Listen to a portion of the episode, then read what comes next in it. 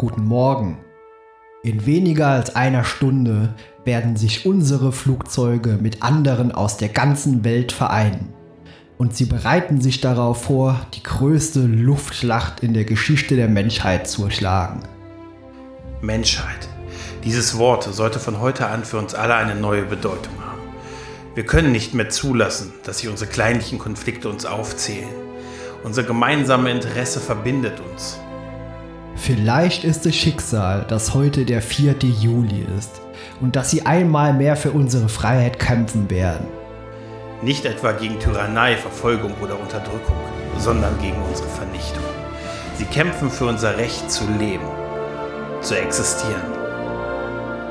Und sollten wir diesen Tag überstehen, wird der 4. Juli nicht mehr länger nur ein amerikanischer Feiertag sein sondern der Tag, an dem die Welt mit einer Stimme erklärt, wir werden nicht schweigend in der Nacht untergehen. Wir werden nicht ohne zu kämpfen vergehen. Wir werden überleben. Wir werden weiterleben. Heute feiern wir gemeinsam unseren Independence Day.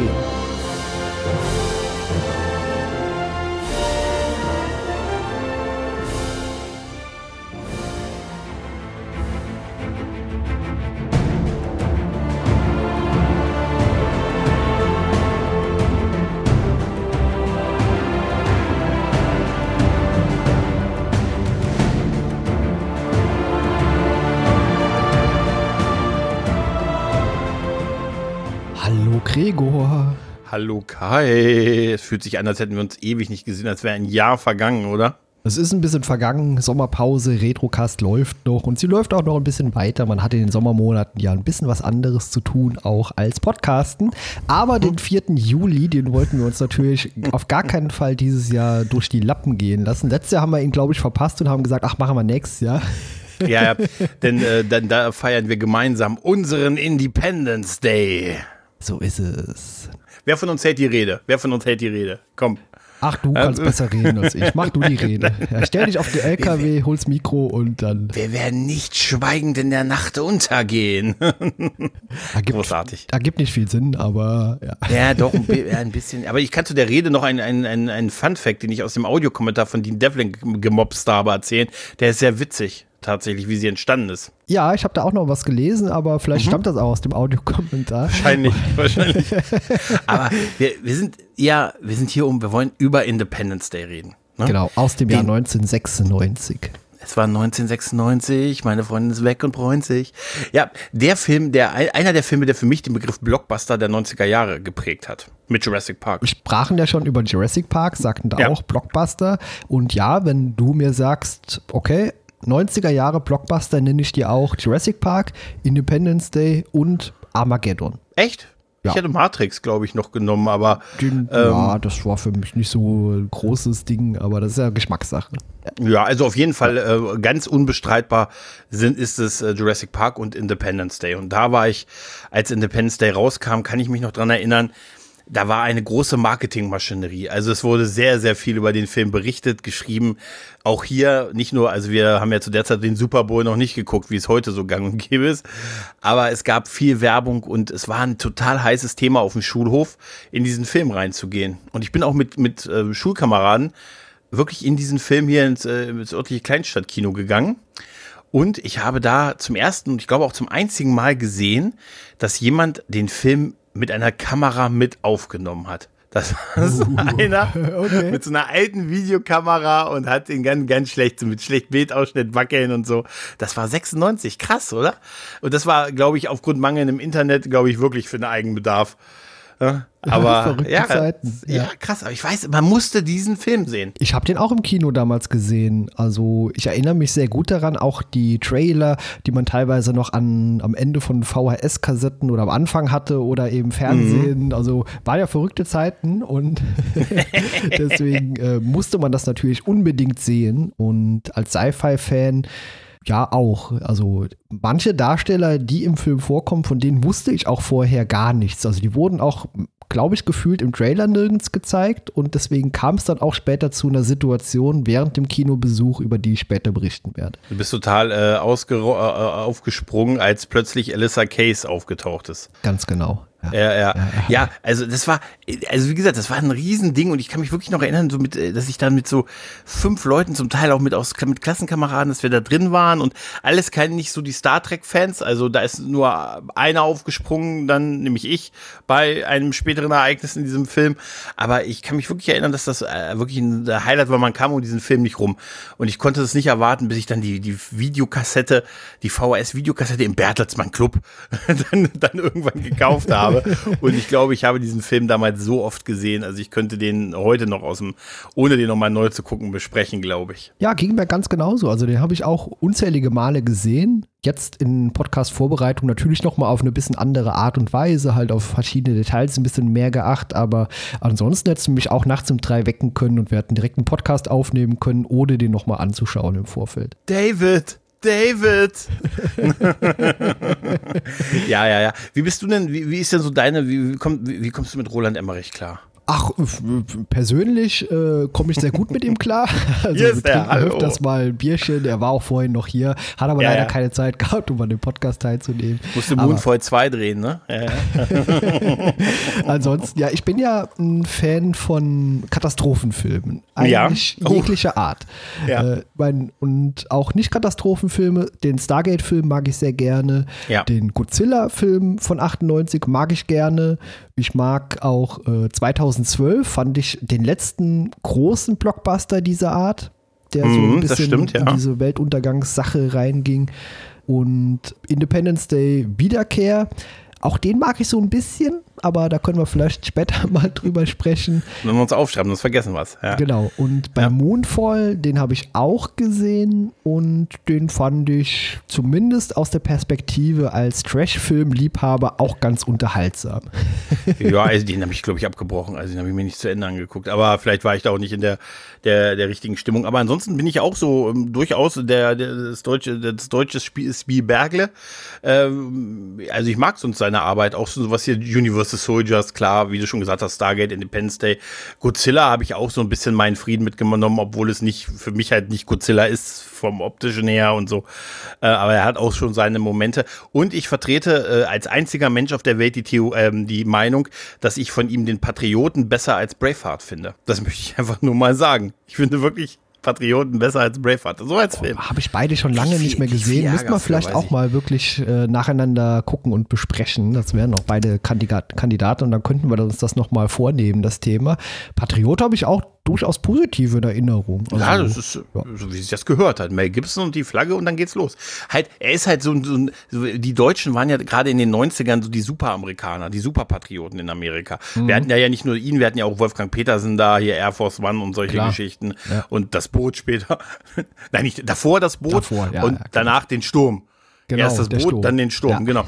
Und aber es war natürlich dieser, dieser, ähm, also wir Deutschen sind halt, wir können halt anscheinend sehr große Propagandamaschinen inszenieren. Historisch bedingt vielleicht ein Stück weit, aber ähm, das haben wir halt so ein bisschen drauf halt. Ne? Und gerade Spielberg spielt, äh, gerade Emmerich spielt diese Klarinette, der weiß, glaube ich, schon genau, was die da sehen wollen halt. Ne? Und äh, man sagt ja, also man, man sagt, er hat in vier Wochen das Drehbuch, haben die das Drehbuch für den Film geschrieben. Die haben irgendwie ein paar Tage angefangen, das Drehbuch zu schreiben und dann waren sie schon offiziell in Vorproduktion. Genau, weil das Studio ja. Fox so schnell angesagt hat, ey, das müsst ihr machen. Und der hat ja da innerhalb von zwei Jahren so einen Film rausgehauen, weißt du? Und immer eine Verdopplung des Budgets. Ne? Universal Soldier 20 Millionen, 45 Millionen. Stargate, ich glaube 75 Millionen ist das Budget hier für Independence Day und dann ging es immer weiter für die nächsten Filme. Also der hat sich fast alle zwei Jahre verdoppelt und der Erfolg hat ihm ja recht gegeben. Also Independence Day war ein so großer Blockbuster, ich glaube so 800 Millionen roundabout hatte der so eingespielt und der hatte so Auswirkungen, der hatte einen solchen Hype äh, in den USA generiert, dass die zum Beispiel den äh, von Tim Burtons Mars Attacks, der ja eine ähnliche Thematik, einen anderen Ansatz, aber auch Marsianer und Eroberung der Erde, Aliens und so, den haben sie dann auf Ende 96 verlegt, damit er aus dem Sommerfeld raus ist, ne, damit er dem nicht im Wege steht quasi. Und Steven Spielberg hat das Remake von äh, War of the World, also Krieg der Welten, erstmal nicht gemacht und gesagt, nee, nee, das ist zu ähnlich, lässt er erstmal, er hat seine acht Jahre später gemacht, aber erstmal hat das abgesagt und so halt. Also der hatte schon äh, einen ganz großen Impact. Ich meine, klar, guck dir allein die Besetzung an. Ne? Will Smith war zu der Zeit heiß wie die Hölle. Ja, ja? der war heiß begehrt. Äh, ja. Ursprünglich war die Rolle von Bill Pullman äh, für Kevin Spacey mal geschrieben worden, mhm. aber man entschied sich dann doch gegen ihn und für ihn, für Bill Pullman, wurde die Rolle dann noch mal ein bisschen umgeschrieben, weil er ja, natürlich auch Dank. irgendwie ja, jüngeres Erscheinungsbild hat und äh, aus der heutigen Perspektive finde ich Bill Pullman auch aus ja, verschiedenen anderen Gründen die deutlich bessere Wahl. Ich weiß nicht, ob der Film heute noch so gut zu gucken wäre, wenn Kevin Spacey jetzt dabei gewesen wäre. Ja, schwer zu sagen. Ich habe ja. den da auch zu der Zeit auch sehr gemocht. Aber Bill Pullman ist einfach so, er, er passt in diesen Art des Präsidenten, den er spielt. Im, ähm, also man muss nochmal, der Präsident, ne? Alien, wir haben ja eine Alien-Invasion und der US-Präsident führt uns unter anderem mit seinem Team an wackeren Händen aus selbiger Invasion wieder raus. Das ist ja im Prinzip die Story von Independence Day halt, ne? So ganz groß. Und der Präsident in den 90er Jahren war der amerikanische Präsident unser aller Hero. Ne? Das wurde uns in Filmen so so suggeriert halt. Und da ist man, dann hat man dann so, meistens waren es so romantische Komödien. So Dave mit Kevin Klein oder Mr. President mit äh, hier, wie heißt er, äh, Michael Douglas von dem hat er übrigens das Weiße Haus aufgetragen. Die Kulisse von äh, dem Weißen Haus ist das aus Mr. Pell und Mr. President, ja, ja, genau, was hier in ja. dem Film verwendet wird. Aber da wurde der US-Präsident halt, das war halt der Clinton, die Clinton-Ära in den 90ern. Weißt du, so ein halbwegs so ein cooler, so ein, gar nicht so ein junger Typ, so ein bisschen so. Und, und das, da waren sie halt so, und der hat natürlich das auch sich den Film privat hier im Weiß, Weißen Haus auch vorführen lassen, Premiere, und der war natürlich sehr erfreut. Hat gesagt, na gut, dafür habt ihr also 80 Millionen Leute von meinem Militär gebraucht, drei Flugzeugträger und 50 Schiffe und so. Aber das war es wert. Dafür, dass ich hier gut als Kämpfer dargestellt werde. Im Prinzip so. Das war halt so diese Darstellung, des, des US-Präsidenten als junger, hipper Typ, aber große Moralvorstellungen und, und Durchsetzung stark, so ein Führungsleader. Und der auch, das wird im Director's Cut, den es ja auch gibt, der ein paar Minuten länger ist, aber nicht so essentiell ist. Da gibt es dann auch so Szenen, wo noch gesagt wurde, ah, oh, Mr. President, Sie wurden ja zu einem der zehn bestaussehendsten Männer der Welt gewählt in Milwaukee. Und da dachte ich mir so, ja, es ist der Dirty President, den wir hier sehen, im Prinzip halt, weißt du? Ja, besonders spannend fand ich auch, dass die Dreharbeiten vom 28. Juli 95 bis zum 8. Oktober 95 nach nur 72 Drehtagen schon abgeschlossen waren. Mhm. Und auch das ist eine sehr kurze Zeitspanne für so einen großen Blockbuster. Einmal das, die mussten die Zeit nutzen, die Will Smith hatte. Und es war die Drehpause zwischen den, vor der letzten Prinz von Bel Air Staffel. Ja. Die hat er dann noch gemacht. Also da musste man, hatte, aber äh, Emmerich gilt ja eh als sehr, nicht nur ein sehr sparsamer Regisseur, ähm, der auch immer Filme inszeniert, die noch teurer aussehen, aber auch sehr effizient halt, typische deutsche Effizienz halt wahrscheinlich, ne? Da wurde alle Szenen in dreifacher Ausführung einmal durchgebügelt und so und dann, ja, ja und dann haben sie den, haben sie den relativ schnell gedreht. Also wie gesagt, wir haben Will Smith, der Stephen Hiller spielt, den Air Force Captain, Will Smith zu der Zeit, als der Film gedreht wurde, kam, war gerade mit Bad Boys im Kino, also seinen großen Kinodurchbruch quasi als Actionstar gefeiert, Prinz von Bel Air unbestritten, also er war gerade auf dem Weg, ein super absoluter Superstar zu werden. Deshalb auch eine gute Wahl halt dafür. Jeff Goldblum, der hat schon die Dinosaurier im Griff gehabt. Ne? Ja, kommen wir nachher auch noch mal kurz dazu. Ja, der, damit haben wir übrigens, das ist die Verbindung zu Jurassic Park halt, ne? Das ist Jeff fucking Goldblum, Mann. Jeff Goldblum, ja. Aber nice. hier in so einer anderen Rolle, sodass äh, die beiden auch äh, quasi komplett unterschiedlich voneinander mhm. sind. Also hier spielt er ja eine komplett andere Art Mensch auch als bei Jurassic Park. Da ist er ja eher so dieser Rocker-Typ, wie er auch da genannt der wird. Mathematiker, der Captain Wissenschaftler. Genau. Weißt du? ja. ja, ja, und hier ist er, hier ist er der Nerd, der die Frau am Ende doch kriegt. Genau, seine Ex-Frau. Seine Ex-Frau. Wieder, aber es zählt, zählt genau. trotzdem. Ja. Zählt trotzdem. Er ist halt so ein, so ein, so ein, ja, so ein, so ein Nerd halt, so ein Umwelt. Er wird halt so, es war so typische 90er. Der umweltschützende Computer-Techie, ne? Der, bei dem die Ehe nicht so gut lief, weil die Frau total hier ne, an anderen Sphären halt war und die haben weil sich irgendwie er gerne als Fernsehtechniker arbeitet. Weil er als Fernsehtechniker genau. und sie arbeitet als hier Pressesprecherin, glaube ich, ist sie ne, im, im Weißen Haus halt. Ne? Und äh, die, schön, dass die Beziehungsprobleme der beiden noch immer wieder thematisiert werden in diesem Film. Das ist total großartig. Ja, aber das sind ja so kleine Details, die dem Film auch irgendwie Tiefe verleihen, damit das hey, irgendwie nachvollziehbar ist, was da passiert überhaupt. Und das ist ja auch ja, eine große Stärke des Films, meiner Meinung nach. Ja, definitiv. Vor allen Dingen, ähm, ich, ich finde auch super, dass ähm, also ähm, Emmerich vergibt wohl gerne so, so Kosenamen für seine Hauptdarsteller, was ich auch witzig finde und so. Hey, Arsch. nein, und äh, nein, Will Smith war äh, Mr. Mr. Charisma, glaube ich, und, ähm, und Mr. Nice war halt Jeff Goldblum, weil Jeff Goldblum wohl immer gesagt hat, nice ihm eine Regieanweisung gegeben hat, hat er wohl immer gesagt, nice. Und so. Finde ich total ja. sympathisch und so. Aber damit hat Jeff Goldblum damals, ah, der hat, äh, ah, er ist einfach ein toller Typ und der macht diese, spielt diese Rolle auch, auch, auch David, David, er spielt sie einfach so total fantastisch. Und dann kombiniert halt mit, äh, mit Julius Levinson, mit seinem Vater, der von Judd Hirsch gespielt wird. Wer kennt ihn nicht aus Taxi, aber sein Vater ist auch einfach so Gold und äh, wirklich, der ist einfach, Judd Hirsch ist so toll als sein Vater, ist so großartig. Das ist ein großartiger Darsteller und ich wollte sowieso gerade auf ihn zu sprechen kommen. Es ist auch irgendwie mein Lieblingscharakter aus dem Film, mhm. weil der hat so die, eigentlich so die witzigen Momente, die aber Telefon. eigentlich gar keine witzigen Momente sind. Hey, kannst du mal fragen, ob sie hier so einen Kugelschreiber haben kannst? weißt? Ja, ja. Wie er die, wie die Rede vorbereitet im, im, im, Oval Office, wo sie auf den Präsidenten warten. Genau, ja. Als ich als junger Einwanderer in dieses Land kam und so. und auch wie er, als sie in der Air Force One diesen Notstart machen, wo er sagt, guck mal, wir haben unser eigenes Telefon. Ne? ja, ja. Aber er scheißt auch die Leute richtig rund.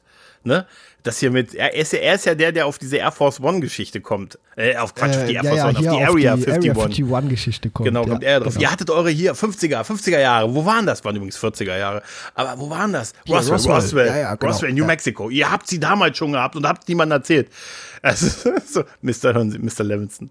Ja, aber genauso stark ist auch äh, Randy Quaid, finde ich auch super, als Russell ja. Case. Also als diesen quasi Alkoholiker, der irgendwas erlebt hat, da wird gar nicht so genau eingegangen drauf, hier von Aliens entführt, das ist ja quasi so seine Vorgeschichte. Mhm. Ob das so war oder so, das bleibt ja so ein bisschen im Raum stehen. Das wird gar nicht mehr thematisiert am Ende, sondern das ist quasi seine Behauptung, er wäre von Aliens entführt worden und die hätten halt irgendwelche Experimente an ihm vorgenommen. Das ist also diese Standardgeschichte, die man ganz häufig hört, äh, wenn man Verschwörungstheorien durchliest.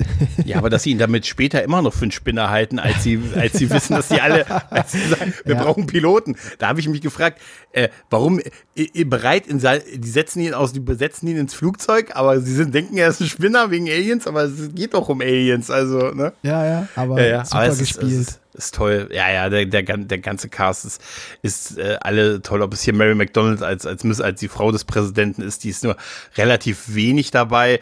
Äh, aber Mary McDonald wurde ja überzeugt, als ihr wurde gesagt, hey, ich hab, wir haben da einen Film, da gibt es 15 Meter, 15 Meilen lange Raumschiff, hat sie gesagt, mach ich mit. Ja, direkt, ja. Finde ich immer super. super. Ja. ja, Robert Loja als General William M. Gray, Robert Loja, auch eine absolute Schauspiellegende, muss man wirklich sagen. Also, Total. Also, und er ne? ist ja auch so ein bisschen dieser typische Armeegeneral, der Mit aber Herz. ein bisschen untypisch ist. Ja, ja, genau. Der ist nicht so dieser knallharte Typ, sondern der hat eben ein Herz. Ganz im Gegenteil ja. zum Verteidigungsminister. Ja.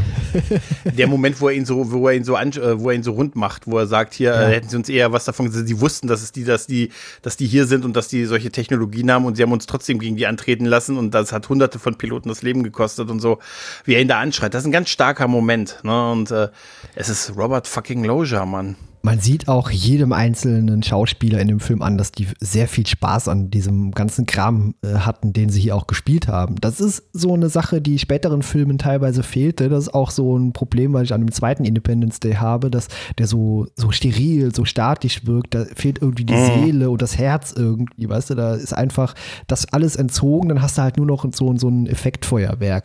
Aber hier ist das alles vorhanden und wir haben es ja eben schon angedeutet, Brent Spiner, also die große Überraschungsrolle in dem Film, äh, der ist damals, als wir den Film gesehen haben im Kino, der kam ins Bild. Alle Star Trek-Fans im Saal haben ihn natürlich direkt erkannt und es gab so ein richtiges, ja, Applaudieren äh, im Kino. Also da waren offenbar mehr Star Trek-Fans im Kino als bei dir, aber das ja, ja. ist so ein Moment, den werde ich nie vergessen, als er dann halt auf so die Leute so zukommt und man ihn erkennt. Das dauert ja einen Moment, man kennt Data Brent Spiner ja eigentlich sonst nur mit Farbe im Gesicht zu dem Zeitpunkt. Und äh, mega Moment. Ja. Dr. Dr. Äh, Brackish Oaken. Orken, das wäre, genau. Das hätte auch ein Song sein können, weißt du? Ja, er basiert auch auf einer, einer real existierenden Person, nämlich äh, Jeffrey A. Orkin, dem äh, Supervisor für digitale Effekte bei Roland Emmerich und mhm. äh, von Stargate. Und ja. er, er soll so die nahezu perfekte Darstellung von Orkin bis hin zu den Haaren sein. Er sieht auch wirklich wild aus. Er sieht echt ja. wild aus in diesem Film. So, so kennt man ihn halt nicht. Sonst ist er halt Data, glatt rasiert, ne? Wie du schon sagst, weiße Haut, gelbe Augen. Klassisch. Ja, ja, genau. Aber Na, auch Brent Spider, großartiger Darsteller und auch ihm merkt man in jeder Szene an, wie viel Spaß er auch hatte, das so zu spielen. Also wie, wie viel Begeisterung da, er da dabei ist. Da habe ich mich gefreut, dass in der neunminütigen längeren Extended Cut-Fassung auch noch ein, zwei Szenen mit ihm dabei sind, wo wir ihn ein bisschen länger sehen. Gut, wir können ihn mehr im zweiten Teil sehen, da ist er ja auch, äh, hat er ja ein größer, seine Rolle ist im zweiten Teil größer als im ersten. Das ist, ja, ja, das stimmt. Das ist einfach so. Aber äh, ich habe mich damals auch, äh, ich habe ihn auch gleich erkannt und auch sehr gefreut, ihn zu sehen und äh, dachte mir, ah, das ist super. Und da, da hat einfach so alles so gepasst. Du hast so, so, so einen Cast, der so voller Spielfreude auch irgendwie ist.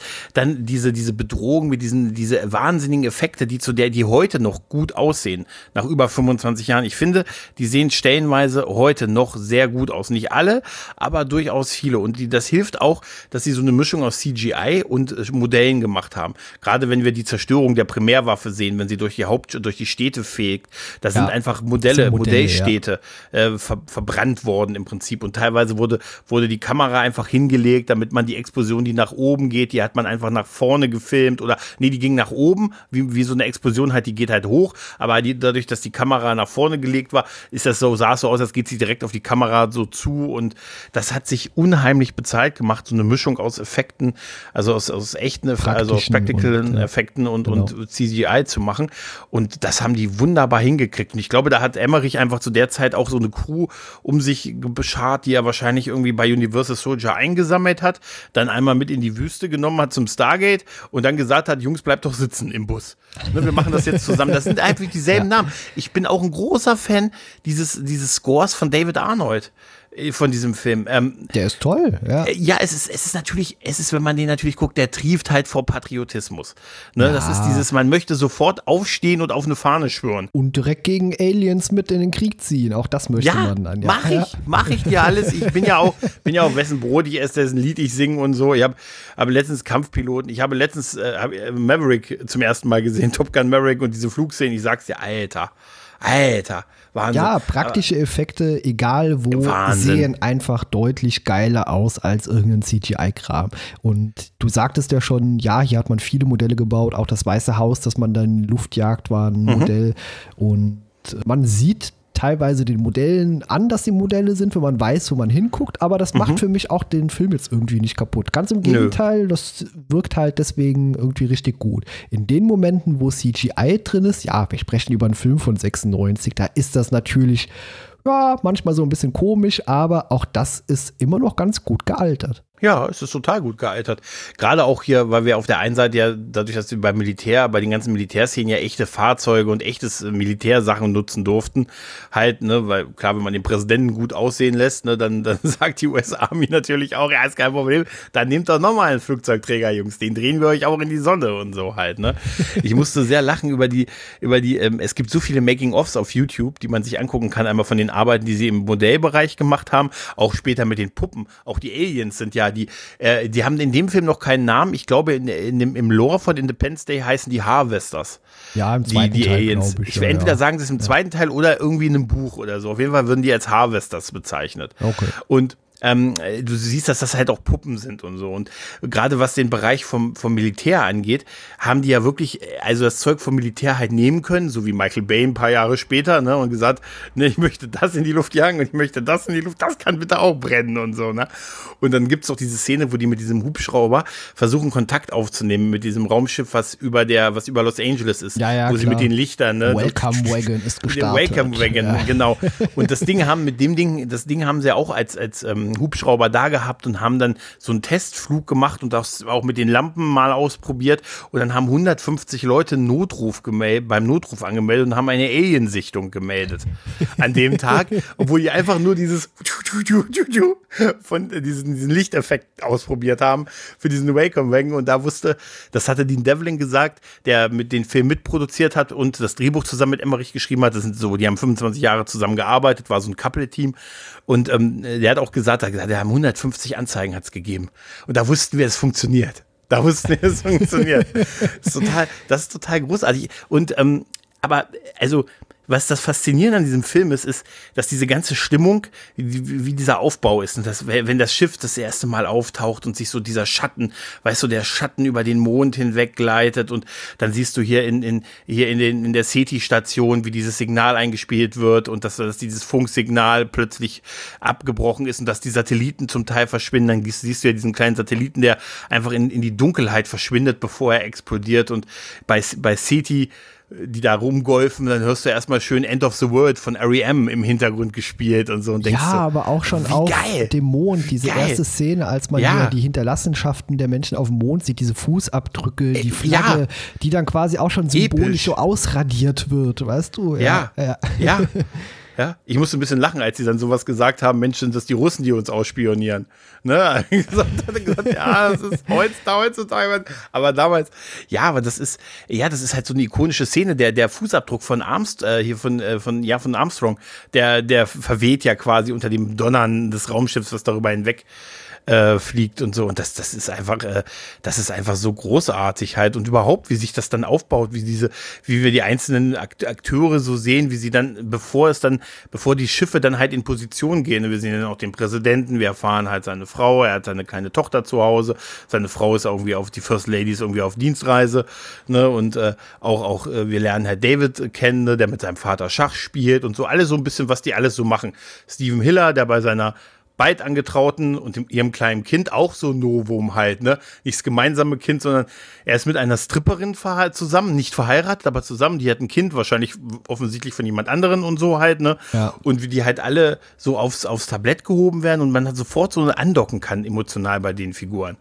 Halt, ne? Und wenn die dann alle so auf diesen ihren Moment haben, wenn, wenn dann so diese Meldung kommt, dass das Hauptschiff dann irgendwie, dass da so ganz viele Teile rausgeflossen sind, die sich alle ähm, zerlegt haben in riesengroße. Das ist so baut einfach eine riesige Spannung schon auf. Also auch damals im Kino, das Mhm. hat man ja nicht nur gesehen, das hat man ja gefühlt. Also man konnte ja. Ja. nachvollziehen, was da passiert, weil auch so viele, ja, verschiedene Charaktere, jede Menge Charaktere auf einen Batzen, aber das ist ja überhaupt nicht wild gewesen in dem Fall, weil man ja irgendwie mit jedem irgendwie andocken konnte. Das waren nachvollziehbare Charaktere. Ja, richtig, richtig. Und der Moment, wo die alle diese Schiffe sehen, wie, sie- ganz ehrlich, dieses, äh, wo, wo, Steven, wo Steven rausgeht und die Zeitung aufhebt und dann nach rechts guckt und nach links guckt, weil die ganzen Leute hier panisch ihre Sachen einpacken und, und äh, abhauen. Und er guckt nach rechts, links und dann nach vorne und dann sieht er dieses riesen Raumschiff über der, über der Skyline der Stadt und die Kamera zoomt so an ihn ran. Wäre eigentlich ideal für einen Vertigo-Effekt. Das ist so fantastisch gut gemacht und auch, auch, ähm, auch David, der dann bei seinem, der ja eigentlich nur zur Arbeit wieder gerufen wird, weil das Funksignal gestört ist von dem, von dem Fernsehsender, für den er tätig ist. Halt, Ja. ne? Ja, der Chef von ihm, den fand ich so ein bisschen klischeehaft, leider auch synchronisiert. Aber Tommy Pieper, ne? Tommy Pieper, Ja, ja, es das ist- ist, so ein bisschen unangenehm drüber heutzutage, aber Aber wir haben gelacht, als er gesagt hat, mein Gott, David, was ist denn da? Dieser Umweltschutzaspekt finde ich bei, bei David so faszinierend. Weil es hat so total in die 90er auch gepasst. Ja, halt. ja, Und klar, jetzt würde es auch, auch wieder passen, dass David da die Leute erstmal anschnauzt, weil sie keine Mülltrennung machen. Ne? Und das ist ja auch so ein, so ein Motiv, was durch den ganzen Film sich zieht, dass er sagt, ja, wir wollen doch nicht die Umwelt so belasten. ja, ne? Auch er- äh, hier, ne? ich will ja die Welt retten und jetzt kann ich es endlich. Und so Ja, weiter, das, das ist ja genau, Ja. Das, das ist es so, ne? Weil sonst wären sonst wäre er wirklich die letzte Generation gewesen in dem Fall halt, ne? Ja. Und ähm, ja, und das ist, äh, das ist, das ist wirklich cool mit, mit, ähm, mit dem Chef von ihm. Ja, das ist halt mit der deutschen Synchro, das ist dann halt so auf Spaß gemacht, Spa, wie man das in, in den 90ern, gesehen hat. ja, war das Ja. Spaß, aber dass man damit Leute verletzt, ah, das Ja, ja, ja. das Es ist, ist- ein bisschen es ist- unangenehm. Ja, auch. Also, was witzig ist, ist der Moment, wenn er sagt: Oh Gott, ich muss meine Mutter anrufen. Ich muss meinen Bruder anrufen. Ich muss meinen Anwalt anrufen. Ach, vergiss den Anwalt. Und so. Ja, ich habe auch schon ganz vergessen, ges- dass wir den später sogar noch mal im Auto sitzen sehen, halt, wo er versucht, auch mit dem Stau aus der Stadt rauszukommen. Er sagt, stirbt oh, ja dann leider. Ja, ja, Ja, er stirbt ja. ja dann leider auch. Aber ganz ehrlich, dass, dass David dann durch dieses Radiosignal darauf kommt, dass dieses Signal, was da die ganzen, also was die Satelliten stört, oder sie sind ja vermeintlich weg, von den Aliens für dieses versteckte äh, Huckepack-Signal genutzt wird, um diesen Angriff zu koordinieren. Ne? Da ist ja so ein Countdown versteckt im Prinzip. Ja, richtig, Ne? genau. Und da, da kommen wir, da sind ja so viele Ansätze drin, wo man im ersten Moment so damals dachte, oder ich zumindest dachte, oh, das hört sich alles total plausibel an.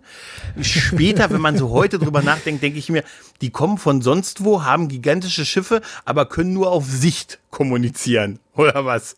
Also, ja, das sind natürlich ja, ist natürlich Kappes. Also erstens, warum brauchen die Satelliten? Die hätten ja auch genug Schiffe unsere, dabei. Die brauchen unsere Satelliten. Ja, ja, genau. Das ist ja noch. Ja, ja. Ne? Wir hätten keine Satelliten gehabt, da hätten die Aliens uns nicht. Die, die hätten doch gesagt, ein Schiff fliegt auf die andere Seite und die das funkt. Also ja, ich hätte doch, die hätten doch, also das ist so, wenn man drüber nachdenkt, das ist halt nur auf Sicht. Es das geht ist so eine Art Techno-Babble-Kram, typisch 90er. Wir haben es bei Star Trek, da gibt natürlich vieles auch keinen Sinn. Wir erklären uns das so und es gibt ja auch noch andere Dinge hier, auch diese Computervirus-Sache am Ende. Auch ja, die kann man sich ein bisschen erklären, aber auch dazu kommen wir nachher dann mal. Da werden wir vielleicht mal kurz drüber sprechen, warum Aliens ja. das nicht tun.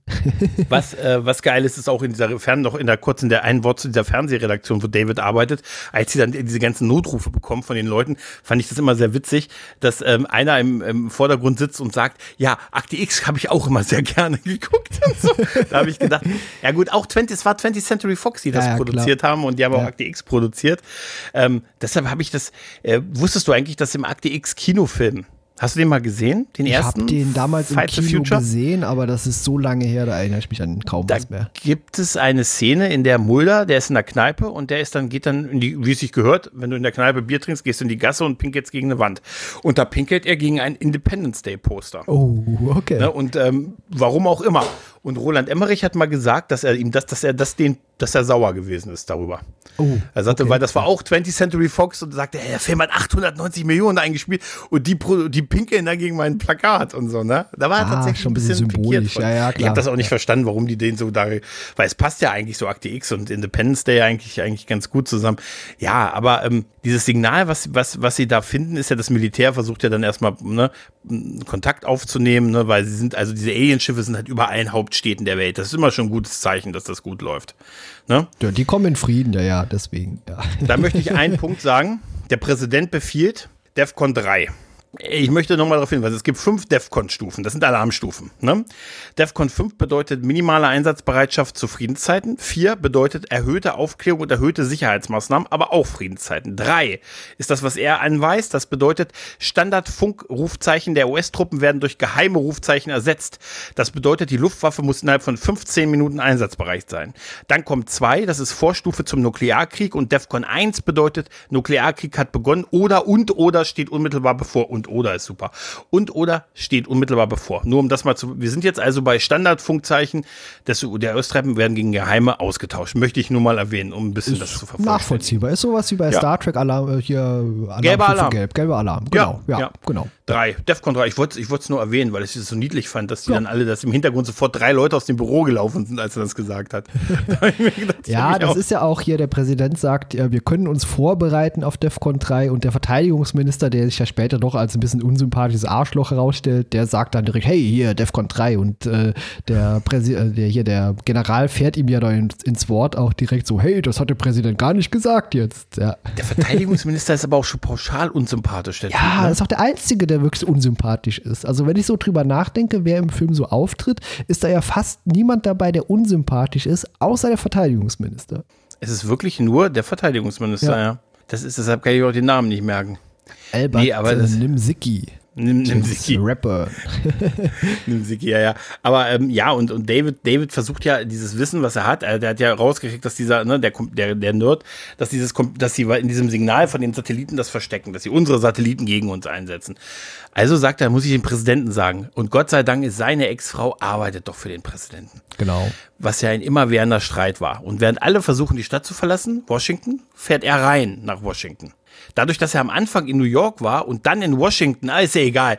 Also wir bewegen uns zeitlicher zwischen dem, die Ereignisse des Films beginnen am 2. Juli und enden am 4. Juli. Genau. Der Kinostart war auch der 2. Juli, ne, zum Beginn der Ereignisse genau. in den USA. Also nicht direkt der Independence Day, sondern zwei Tage vorher.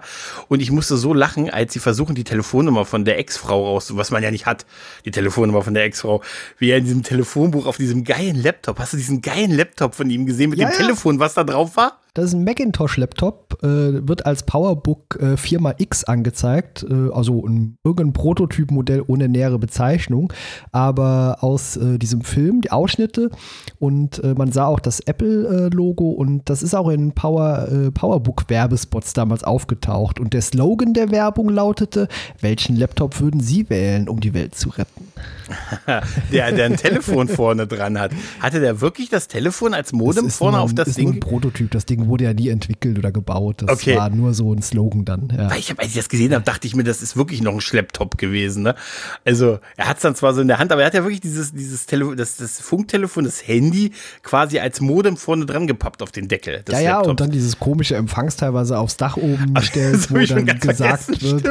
das könnte jeder Fernsehtechniker. Also, ich bin kein Fernsehtechniker, also wenn uns ehemalige Fernsehtechniker zuhören, sagt mir mal, ob ihr sowas könnt, also Handyordnung direkt von sonst wo. Also, ich könnte es nicht.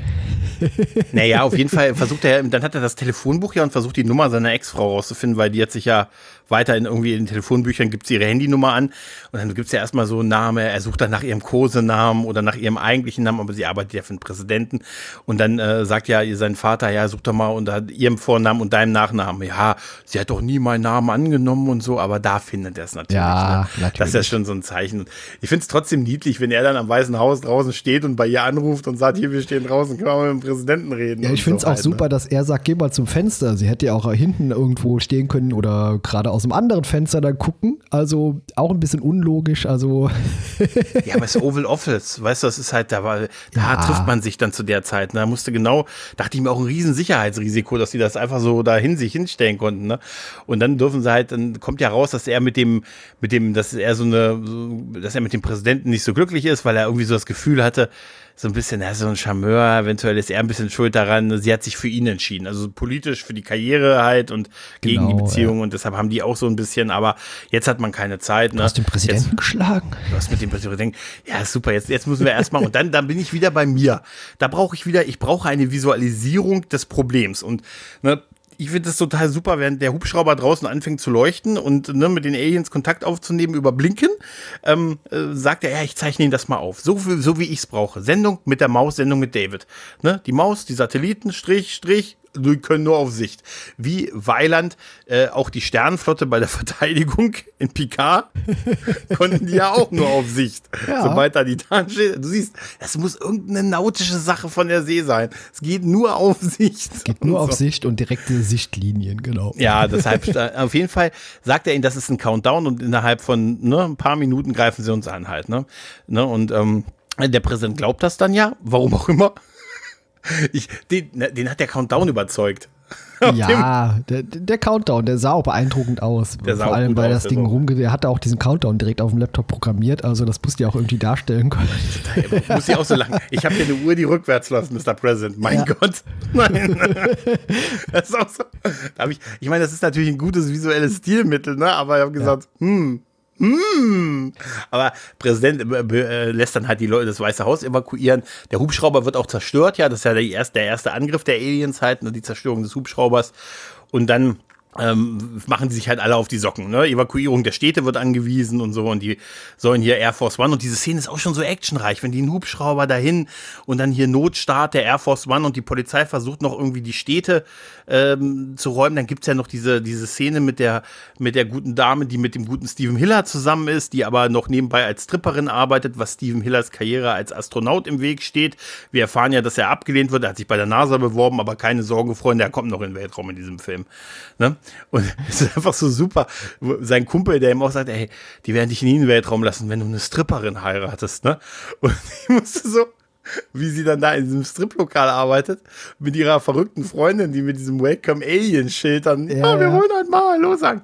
Und ich habe mich im Kino immer dermaßen aufgeregt über diese Typen, die diese mit diesen Welcome Alien Schildern auf diesem Hochhaus stehen, Nicht bevor diese. Premiersache äh, Sache, und, äh, Sache eingestellt habe. Und ich habe, ich habe mich damals wirklich drüber aufgeregt. Und ich es mich immer wieder, ne? Und dann denke ich mir so, aber in Wirklichkeit würden da noch viel mehr Leute stehen Ja, als nur äh, wirklich ernsthaft. Ja, ja. Heute weiß ich, doch, da würden genug Leute stehen, die äh, Welcome Aliens und so und da stehen, ne? Obwohl du ja schon die Anzeichen da hast. Ja. Ne? Aber ich habe eine Frage an dich. Mhm. Man weiß ja später bei dem Erstgegenangriff nicht, dass die Aliens Schutzschilde haben. Also das erfährt mhm. man ja erst, nachdem die ersten Raketen abgeschossen ja. wurden. Aber Kurz vorher gibt es eine Polizeidurchsage, in der die Bevölkerung darum gebeten wird, nicht mit Schusswaffen auf die Alien-Raumschiff zu schießen. Hat man mhm. da noch nicht erkannt, dass das Ding auch Schutzschilde hat? Weil später sieht man auch Schusswaffen und in Area 51 wieder experimentiert wird mit der Dose. Ja, aber die, die, also jemand, also jetzt mal ohne Scheiß, so hoch wie die über den Städten sind, ne? Er hat doch keine Pistole, die irgendein Typ da abgeschossen hat, auch nur in der Nähe diese, diese Patrone, diese Schiffe erreicht. Das ist die einzige Erklärung, die ich auch das gelten kann lasse. Nur so sein aber ja, das kann nur so sein. hätte das ja mal auffallen müssen. Das, das wäre vielleicht nicht schlecht gewesen, ja. wenn das einer getroffen hätte, da hätten die gesehen, dass die schon, genau. schon eine Schilde haben. Oder die Schilde sind, die Schilde scheinen ja nur aktiv zu werden, also entweder ist die Frage, sind die die ganze Zeit aktiv und wir sehen sie nur visuell, wenn ein Aufschlag erfolgt, oder schalten sie sich an unmittelbar bevor ein Aufschlag erfolgt? Das ist eine gute Frage, ja, das erfahren ne? wir nicht so richtig. Das ja. erfahren, das erfahren wir nicht, aber der Moment, wenn die dann so diese Dinger aus, weißt du, wenn die dann so diese, die Klappen aufmachen und diese Primärwaffe eingesetzt wird und diese Strahlen sich laden und diese Leute stehen da und ey, du denkst so, Alter, Alter, das Ding sieht aus nach Primärwaffe. Wenn etwas aussieht nach Primärwaffe, dann ist es eine Primärwaffe. Und ich habe nur, weißt du, damals musstest du auch, also ganz ehrlich, das ist ja auch so eine Primärwaffe, das ist ja ganz geil, ne? So ein bisschen statisch und so, aber es ist ja schon ein mächtiges Ding, was die da haben, ne?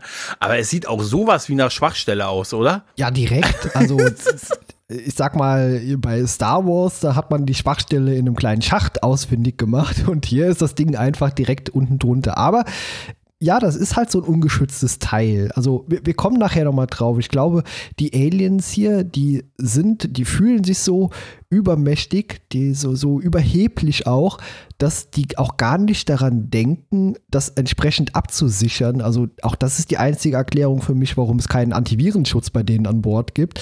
Also die glauben einfach nicht daran, die sind so überheblich von sich überzeugt, dass denen sowieso keiner was kann. Das ist, die, das, das, ist das Einzige, was ich mir vorstellen kann. Ich vermute einfach, die, die, die, die halten das alles, was danach passiert, für so unrealistisch. also die Chance, dass wir mit einem Computervirus aus den 90s. Ja. Ne? Und wir kommen von Millionen Jahre her und die haben uns auf einer Boot-CD oder irgendwie sowas. Weißt du, auf einer CD-ROM. Ja, auf einer CD-ROM, wie man, ja, ja. wie man damals. Ja, aber das ist, und ganz ehrlich, dieser, dieser erste Einsatz dieser Primärwaffe, ne, wo, diese, wo du diese Explosionen, diese Feuerwand siehst, wie, wie die durch die Stadt fegen und die ganzen Autos, die ganzen Spielzeugautos, die so in die Luft geworfen wurden mit so kleinen Katapulten. Das sieht, sah so geil und so mächtig aus, wenn diese Feuerwand sich da durchfräst und so. Und haben wir nicht alle so gehofft, dass dieser verdammte Hund überlebt, der in dem Tunnel auch mit ist? Und der, haben wir es nicht, Boomer. haben wir nicht alle. Boomer, da muss ich auch, da habe ich mir aufgeschrieben, okay, Boomer. Fand ich total lustig, dass der Hund, also wir haben alle so gefeiert, dass dieser Hund es noch schafft, im letzten Moment, Scheiß auf die 98 Millionen Leute, die da standen. Ne? Der Hund muss Aber überleben. der Hund, der ja. muss, der hat es auch geschafft, das gehört einfach dazu. Der konnte sich noch in Sicherheit bringen. Aber die ganze Stadt, alles war zerstört. Jetzt, jetzt, jetzt, stehen, jetzt stehen wir dumm da. Ja, jetzt stehen also, wir dumm da. Das war auch damals im Kino sehr beeindruckend, das auf einer großen Leinwand so derart zu sehen. Und das hat einen auch schon umgehauen. Also man wusste, man hat ja zum Beispiel hier den Chef äh, von äh, David äh, kennengelernt.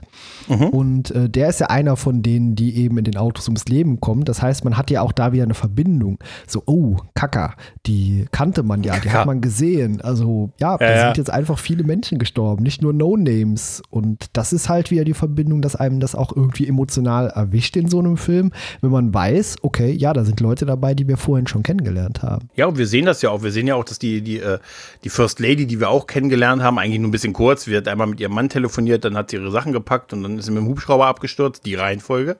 Genau, Gott sei Dank. Und ähm, ja, äh, die ist ja dann auch, äh, wir sehen da halt, dass ja auch viele Leute einfach verschwunden sind und, und man sich natürlich logischerweise Sorgen macht. Man denkt, da hat keiner überlebt, der noch in diesen Städten gewesen ist. Und wir reden ja dann, das siehst du ja auch auf diesen, auf den Monitoren und in den Fernsehnachrichten, dass dieser Angriff weltweit über alle, in allen Hauptstädten der Welt stattgefunden hat. Also die haben sich strategisch überall in Position gebracht und haben, dann ist dieser Countdown abgelaufen, der irgendwie offensichtlich, der Countdown muss ja dann den Sinn gehabt haben, dass dann der Abschluss war ihrer Formatierung, also ihrer, ihrer, ihrer Formation zu bilden. Also sonst hat es ja keinen Sinn gemacht zu sagen, und dann warten noch fünf Minuten. Ja, ne? ja, ja. Primetime, 20.15 Uhr. ne? Und dann geil. Ne, also das muss ja dann so der Abschluss, der, der, der zeitliche Abschluss gewesen sein. Und das ist dieser Moment, wenn die in der Air Force One diesen Notstart machen und David diesen Laptop aufklappt und, und, äh, und dann der auf 3, 2, 1 und er dann so über diesen Laptop hinweg guckt und sagt, Countdown ist abgelaufen. Und diese Primärwaffe, das fand ich so krass, so mächtig damals. Ja, auch dann, als die Air Force One startet und so diese Feuerwelle sie quasi verfolgt und hinten oh. noch so ein bisschen leicht touchiert an. Sie spiegelt ähm, im unten im Boden. Ne? Ja, also Bauch großartig. Also auch wie alles da wackelt und das ist einfach toll inszeniert. Also äh, das, das wird auch dem restlichen Film jetzt so weitergehen, dass ich eigentlich nur so Fanboy-Modus bin. Aber ja, das geht mir auch so. Also es ist natürlich, der, ich, ich verstehe schon viel Kritik auch, die man vielleicht heute haben kann, dass man sagt, natürlich äh, militaristisch, klar, äh, sehr amerikanisch zentriert logischerweise, aber wir sehen ja auch, wir sehen ja auch ganz viele andere Sachen auf der Welt, ne? überall so einzelne Militäreinheiten, die sich noch so formatiert, formiert haben. Wir sind später noch mal kurz im, äh, im, im Russland, äh, im, äh, im, Russ, also Russland hätte nur noch mit übrigens die Darstellung von Ruska, Russland im Dunkeln mit dem, die hätten, nicht, ja. ganz ehrlich, also das waren, das wäre in den 80ern und wahrscheinlich jetzt nicht dunkler ausgefallen. Ja. Weißt du, da fehlt nur noch so Lavaströme und Snake Mountain im Hintergrund, weißt ja, du? also da hat's irgendwie, die saßen so alle im dunklen Raum und draußen hat es geregnet und die waren Wodka da, am Trinken. Die Amerikaner haben sich gemeldet. Ja, also und, äh, noch drei Wodka-Shots und so. Aber es war so, also auch diese Darstellung des dunklen Krimmels und so. Da habe ich mir auch gedacht, Alter, so hätte man es in den 80ern gezeigt und Mordor. wahrscheinlich jetzt wieder. Ja. Es ist wirklich, also es fehlte wirklich nur so diese Lavaströme an ja, der Seite. Hinten das Auge auch, von äh, Sauron irgendwo. Ja, aber dann sind wir auch ein paar Mal in, in der Wüste und wir sind ja bei den Irak, hier im Irak, wir sind äh, im Irak, glaube ich. Äh, Im Iran, äh, glaube ich, sind Im wir, Iran. Ja, genau. Wir sind dann auch später in China irgendwie ganz kurz, wenn sie diesen genau. Gegenanschlag genau. koordinieren. Aber, aber auf jeden Fall, wir sehen ja auch, wir erfahren ja auch, dass überall auf der Welt das passiert ist. Man sieht so Nachrichten, auch so Ausschnitte in Paris und so. Und auch wenn sie es nicht mehr direkt zeigen, weil wahrscheinlich alles zeigen, dass jegliches Budget gesprengt hätte. Äh, wir haben es einmal gesehen und dann konnten wir uns vorstellen, was überall sonst passiert ist. Und das ist natürlich krass.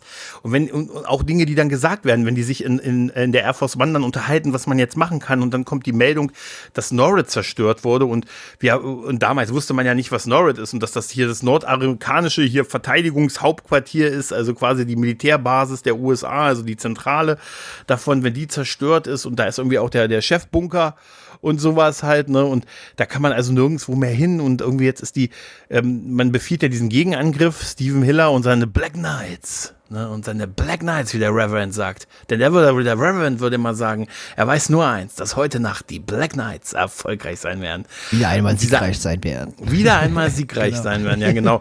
Und wenn die dann diesen Angriff fliegen, und da, da haben wir das ja das erste Mal, dass wir diese Schutzschilde sehen, diese grünen Schutzschilder. Ne? Und äh, auch diese kleinen Schiffe sehen wir da ja. Und dann geht dieser Luftkampf los, der einfach wirklich äh, heute noch, heute sieht man, dass er so ein bisschen verwaschen ist, gerade was so im Hintergrund passiert. Aber damals war das ein riesen Kinoerlebnis. Ne? Das sieht auch heute noch gut aus. Also das sieht gut aus, ja, ja, klar. Massen an Alien-Raumschiffen, diese kleinen Jäger dann da auf die zukommen ja. und hier durchsprechen und alles. Ja, CGI, klar, wir sprechen halt über einen alten Film, aber aus heutiger Sicht sieht das immer noch okay aus. Also da sind ja. wenige Momente drin, wo ich dachte, ei, ei, ei, das hat man auch später noch deutlich schlechter gesehen in anderen Filmen. Ich fand es äh, fast schon eindrücklicher als die, jetzt die Explosion der einzelnen Kampfjets äh, von Stephen Hillers Crew.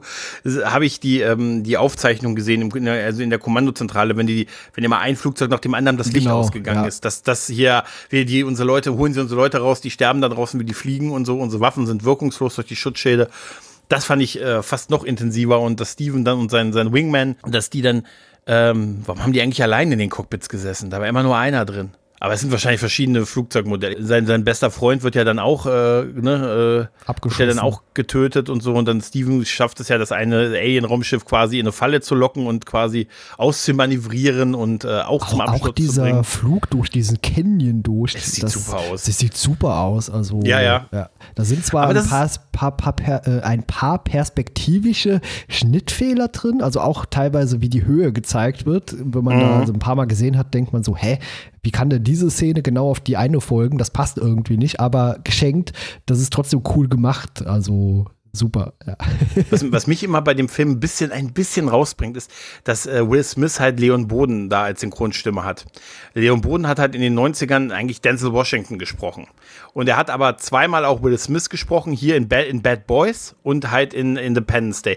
Und ich finde immer, die Stimme ist einfach viel zu hart irgendwie für Will. Irgendwie. Ich finde, die passt hier einfach sehr gut. Also, weil er hier auch so den härteren Kerl spielt. So ja, sie passt schon, aber weil es halt nicht so die normale Stimme ist, die ja. Will Smith sonst immer hat. Deshalb, da bringt es mich, es sind halt nur diese beiden Filme. Der erste Bad Boys und äh, Dings, äh, und Leon Boden, der sieht aus übrigens wie, der wie Arnold Woslow sah ah, okay. aus wie Arnold Woslow, der die Mumie gespielt hat. Ja. Er hatte Benzin im Blut. Naja, und, ähm, und die Nächte in St. Pauli. Deutscher Schauspieler. Auf jeden Fall, ähm, das hat mich mal so ein bisschen rausgebracht. Da, aber dieser, als, als ähm, Steven dann auch aus dem Flugzeug springt und das da und dann in der Wüste, das ist einfach so legendär. Und da ist ja, so viel improvisiert auch, ne? Wenn er dann da steht, so macht man das, so macht man das. Und dann der Moment, wenn er, das haben, hat Dean Devlin auch im Audiokommentar gesagt, wenn er, wenn er dann versucht, sich von seinem Fallschirm loszumachen, ja, ja, sagt er, mich lass, los, mich, lass mich los und so. Und das war, Impro das war auch eine improvisierte Szene. Das war nicht im, im eigentlichen Drehbuch halt drin. Ja, auch so. spätere Szene, als er den durch die Wüste zieht, das Alien. Auch mhm. äh, diese Szene, was ist das für ein Gestank hier? Auch das stand nie im Drehbuch, das ist improvisiert und da hat es wirklich ganz extrem gestunken, weil ähm, da ist der, äh, irgend so ein großer Salzsee soll da sein und ist die Heimat winziger Krebstiere, äh, so Salzgarnelen. Und wenn die sterben, sinken die Körper auf den Grund des Sees, der nicht so tief ist und die zersetzen sich.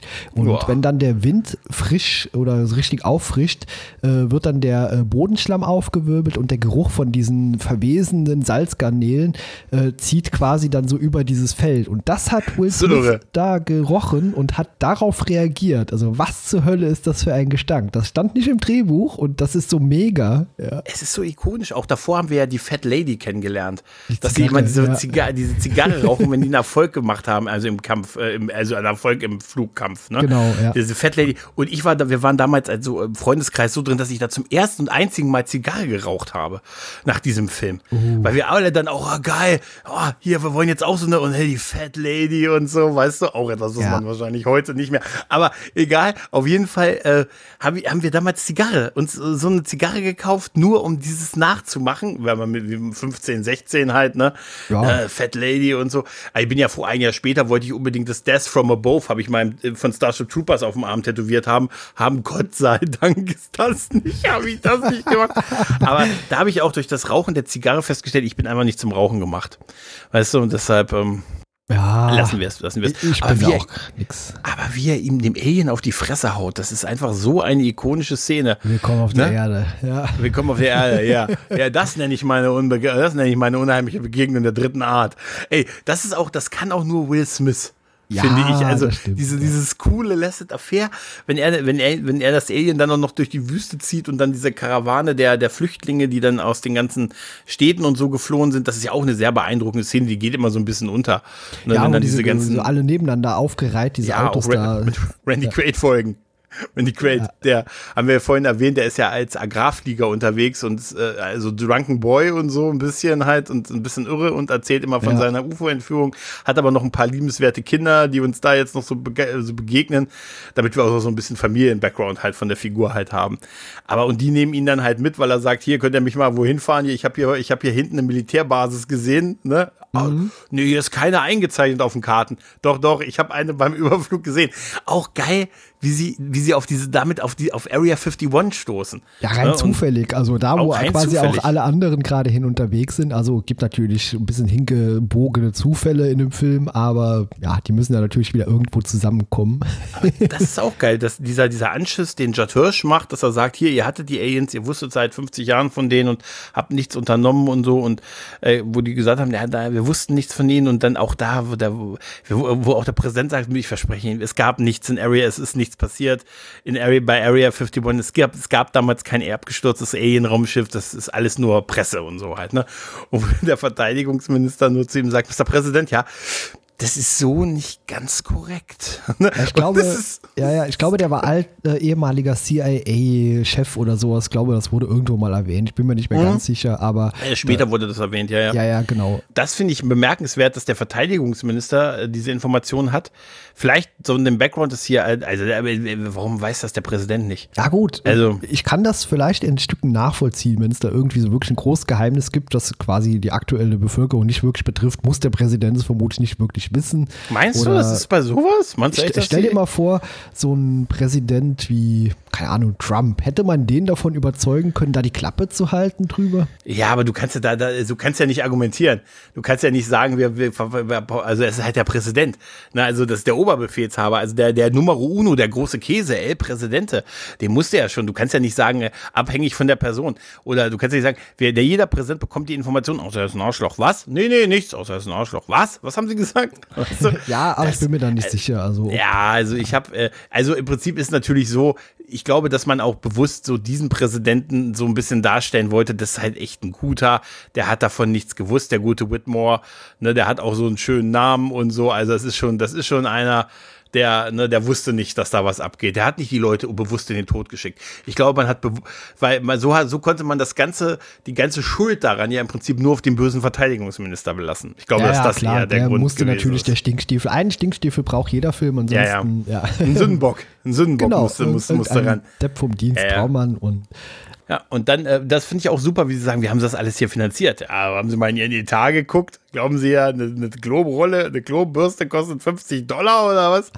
Das ist, das ist so witzig. Nee, aber auch die Ankunft da ist, ist großartig, wenn Sie dann in diesen unter, in diesen äh, unterirdischen Komplex kommen und wo Oaken ist und der super, Oaken ja. ist ja total so, ja, wir, wir kommen hier nicht oft raus. Ja, ja, genau. Aber der, der ist ja auch so ein bisschen Comedy-Figur, die mhm ja auch in ihr so den Nerd eigentlich für sich selbst, für seinen eigenen kleinen Kosmos, den er hat. Er findet das ja auch ganz toll, was da passiert, ohne wirklich zu begreifen, was da für eine Riesenkatastrophe gerade draußen passiert. Aber der ist er trotzdem auch ein, dafür. ja ja trotzdem ein fähiger Wissenschaftler. Also er kann ja auch dann am Ende helfen, hier die äh, ganzen Sachen dann zu erklären und ich finde find die Szene krass, wo er sagt, also seit seit die also wir konnten eigentlich in 50 Jahren gar nicht so viel rausfinden, aber seit die da oben aufgetaucht ist, da haben die alle angefangen hier zu blinken trinken und ne, wir haben also für uns waren die letzten 24 Stunden echt toll. Echt toll, ja, sagt ja. er. Echt toll, echt toll. Echt toll ist nicht das Wort, was es beschreibt. Hier sind Millionen von Menschen gestorben und so ja. halt. Ne? Und wie er dann versucht, sich rauszuretten mit dem Satz, wollen Sie sie mal sehen? In die Freakshow. Die Freakshow, ja, und das ist halt, wo, wo du siehst halt, wo du, die, wo, die, wo du das Alien siehst, das war damals, das fand ich damals ein gruseliges Ding, wo sie bei diesem Alien da an, diesem, an, diesem, an der Glasscheibe ja, stehen. So und Tentakelig so ein bisschen. Ja, ja, ja, ja. Und äh, wir haben ja dann, also wir haben ja, da, da sehen wir dir und dann kommt ja Stephen Hiller zwischendurch an mit dem noch lebenden Alien, was er ja niedergeschlagen hat. Das wird dann ja untersucht und dann tötet das ja die Leute, es kommt zu sich, als es untersucht wird, tötet quasi die Leute, die es untersucht haben und kann Dr. Oken übernehmen. Ne? Also auch so mit hier so Tentakel um Hals und dann irgendwie durch ihn sprechen halt und so und äh, dann äh, ja, erfährt der Präsident auf die Art durch so eine Art Mindmeld, würde man heute sagen, ähm, genau. dass sie halt vorhaben, die Erde zu assimilieren halt. Ja, ne? zu dem Zeitpunkt Ohne. musste man ja auch davon ausgehen, dass Brent Spiners Charakter hier Dr. Orkin äh, Tot ums ist, Leben gekommen ist. Genau, ja. Das ja, ja. hat man dann im zweiten Teil relativiert. Aber zu dem Zeitpunkt dachte ich, ach, schade, der war nur so kurz dabei. Ja. Jetzt, ich fand das aber im zweiten Teil sogar irgendwie noch glaubhaft, dass der das irgendwie das überlebt hat. Okay, das, das fand ich jetzt, das, fand, das war jetzt nicht das große Problem der lag von dem, zwar auch im, von dem äh, zweiten Koma Teil. so lange, bis die Aliens 20 Jahre. aber ist auch dann so, das war aber weggepackt. Ja, aber auch da, dadurch wird ja dann durch diesen Angriff, da ist übrigens Adam Baldwin, der diesen Major spielt, ne, der so der gute Schütze ist. Ja, ja. Adam Baldwin, guck, guck dir mal Bilder von Adam Baldwin an, der altert auch ähnlich, ähnlich langsam wie Keanu Reeves. Ja, ist ein bisschen weißt kräftiger Adam, geworden, aber er hat ja auch hier bei der Serie The Last Ship mitgespielt, ansonsten halt. Firefly. ja, ich meine, viel, viel Serienkram danach, nicht mehr so ja. Blockbuster-mäßig, aber der macht hier auch einen tollen Job. Und er ist keiner von den Baldwins. Genau, der hat mit dem nichts zu tun. Der hat nur er ist kein, ja.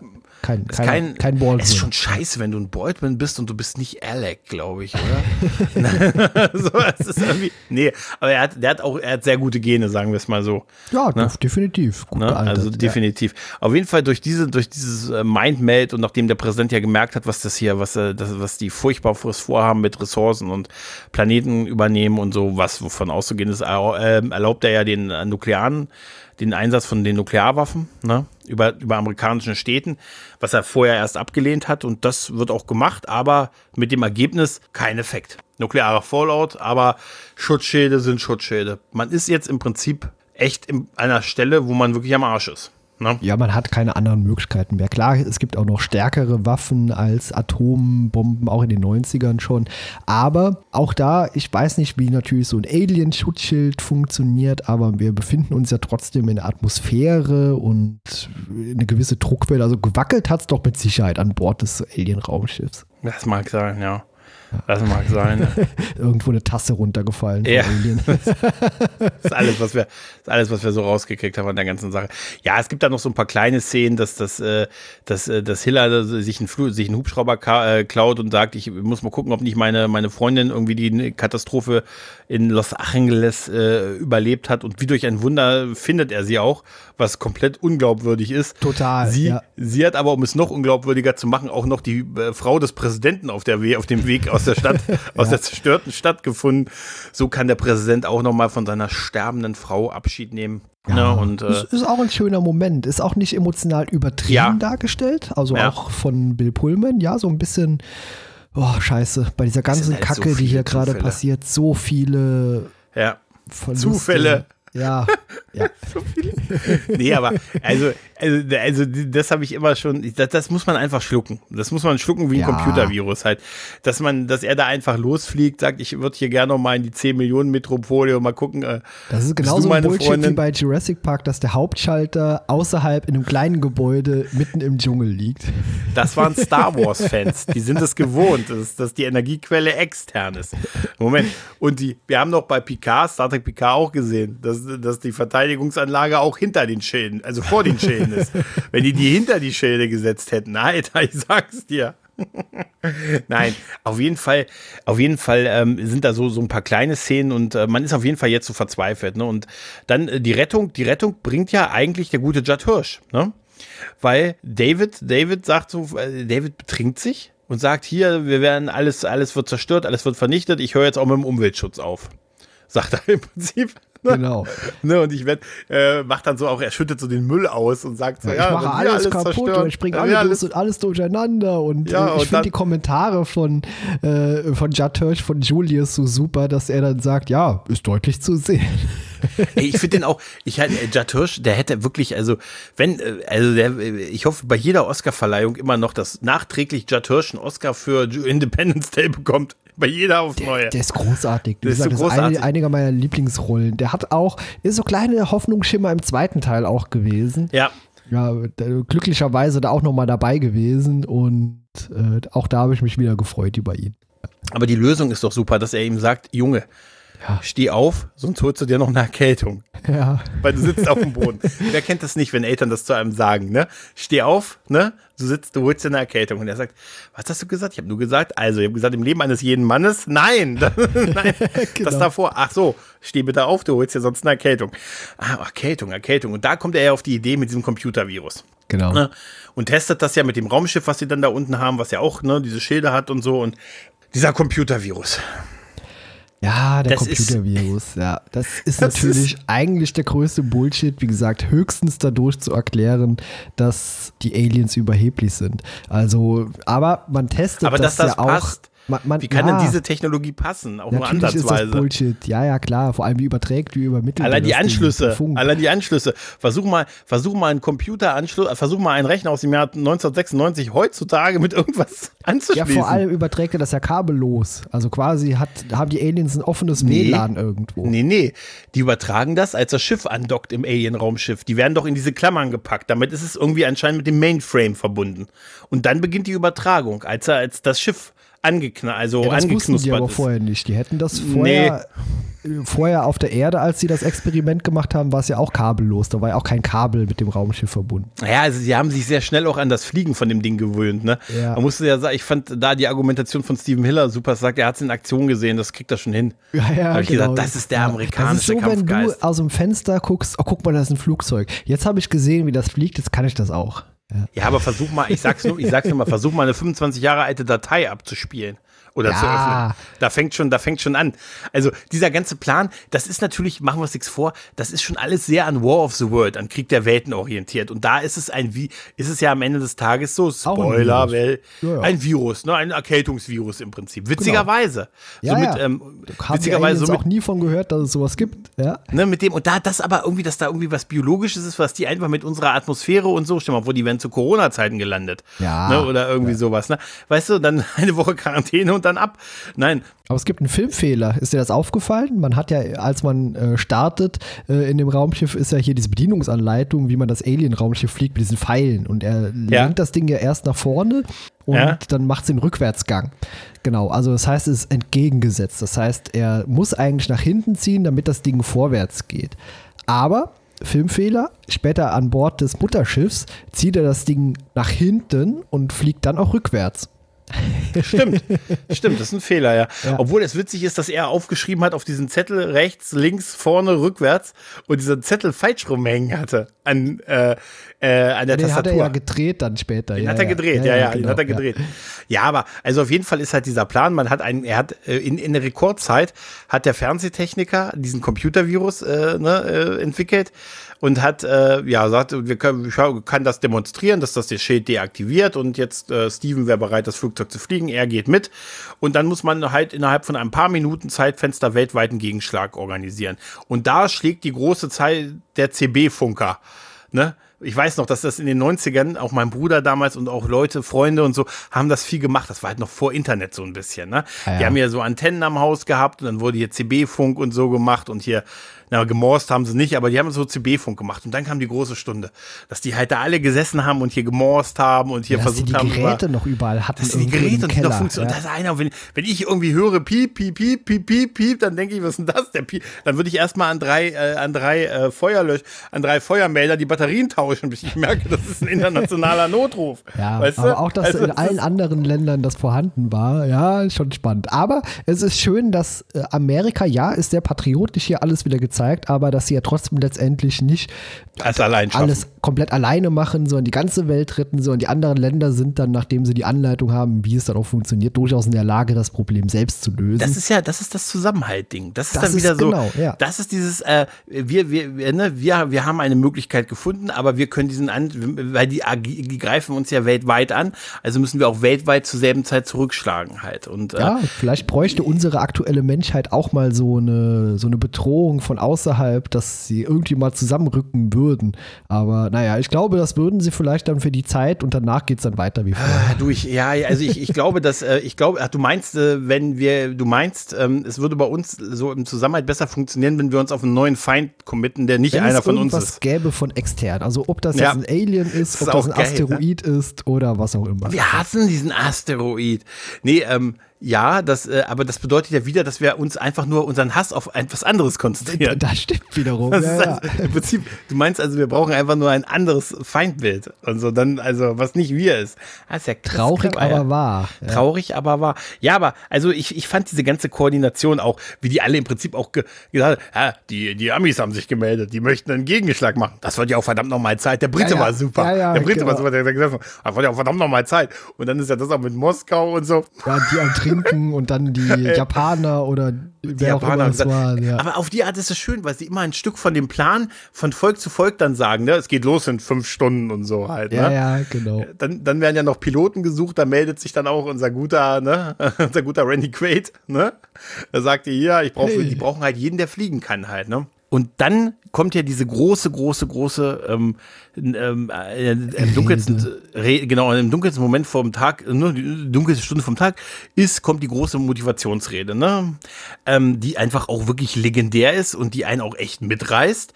Und ähm, Hast du, hast du gelesen, wie, wie die entstand? Ja, die entstand vor dem äh, Hangar der Enola Gay, also dem Schiff, das im Zweiten Weltkrieg äh, quasi die, das, das Paket abgeliefert hat. Also das, mhm. das, das sehr geschichtsträchtige Ort, nenne ich es jetzt mal einfach. Ja. Genau, und ja, da ist das Ganze entstanden und die Leute, die dabei waren, das stand nicht im Drehbuch, dass die applaudieren sollten, haben es dann aber getan und das ist dann offenbar so geblieben. Das hat, das hat die Devlin auch gesagt, dass die spontan alle losgeklatscht haben und dass das so gut war da, und Hughes gejubelt haben, dass sie es im Film drin gelassen hat, aber ich glaube dem kein Wort. Ich glaube, ich glaube, ich glaube, das sieht so aus, wenn der eine dann hm, noch das mit ne, den Gruß macht, den militärischen und die anderen wirklich so, ey, ganz ehrlich, ich glaube, er sagt das auch im Audiokommentar, dass das rein spontan gewesen ist, aber ich glaube dem da kein Wort. Ich glaube, dass das schon geskriptet war. Was aber witzig ist, wieso diese Rede überhaupt existierte. Und das ist total faszinierend. Als sie den Film gedreht haben, hieß der ursprünglich, sollte der ID4 heißen. Also ID4, Independence. Ja, ja, genau. ID4, ja. ne? Und dann haben sie gesagt, ja, wir wollen den Independence Day nennen halt, ne?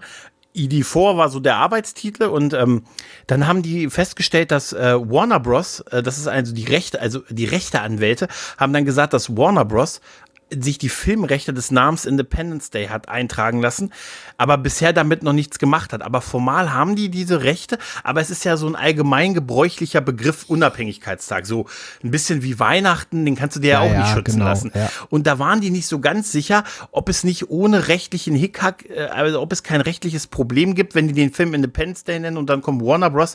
und sagt, Moment, aber wir haben doch die Rechte an dem Namen als Film. Und, ähm, und dann haben die Rechteanwälte gesagt, wisst ihr was?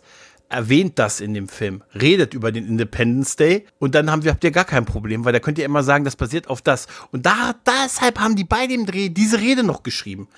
Die endet mit, feiern wir gemeinsam unseren Independence Day, damit die rechtlich kein Problem haben, den Film so zu nennen.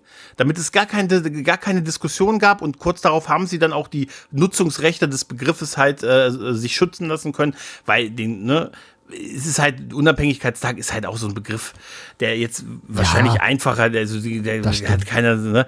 Also es ist jetzt nicht ne, wie ein Firmenname oder so, aber ich finde das total irre, als das Devlin erzählt hat, dass sie gesagt hat, diese Rede wirklich relativ spontan entstanden ist und auch mit ganz wenig Vorlauf von Pullman gelernt wurde und so einfach nur, weil sie gesagt haben, wir müssen einfach das Wort Independence Day erwähnen. Nennen. Und ja, deshalb, ja. Aber die ja, Rede, ist die geil. ist auch mega.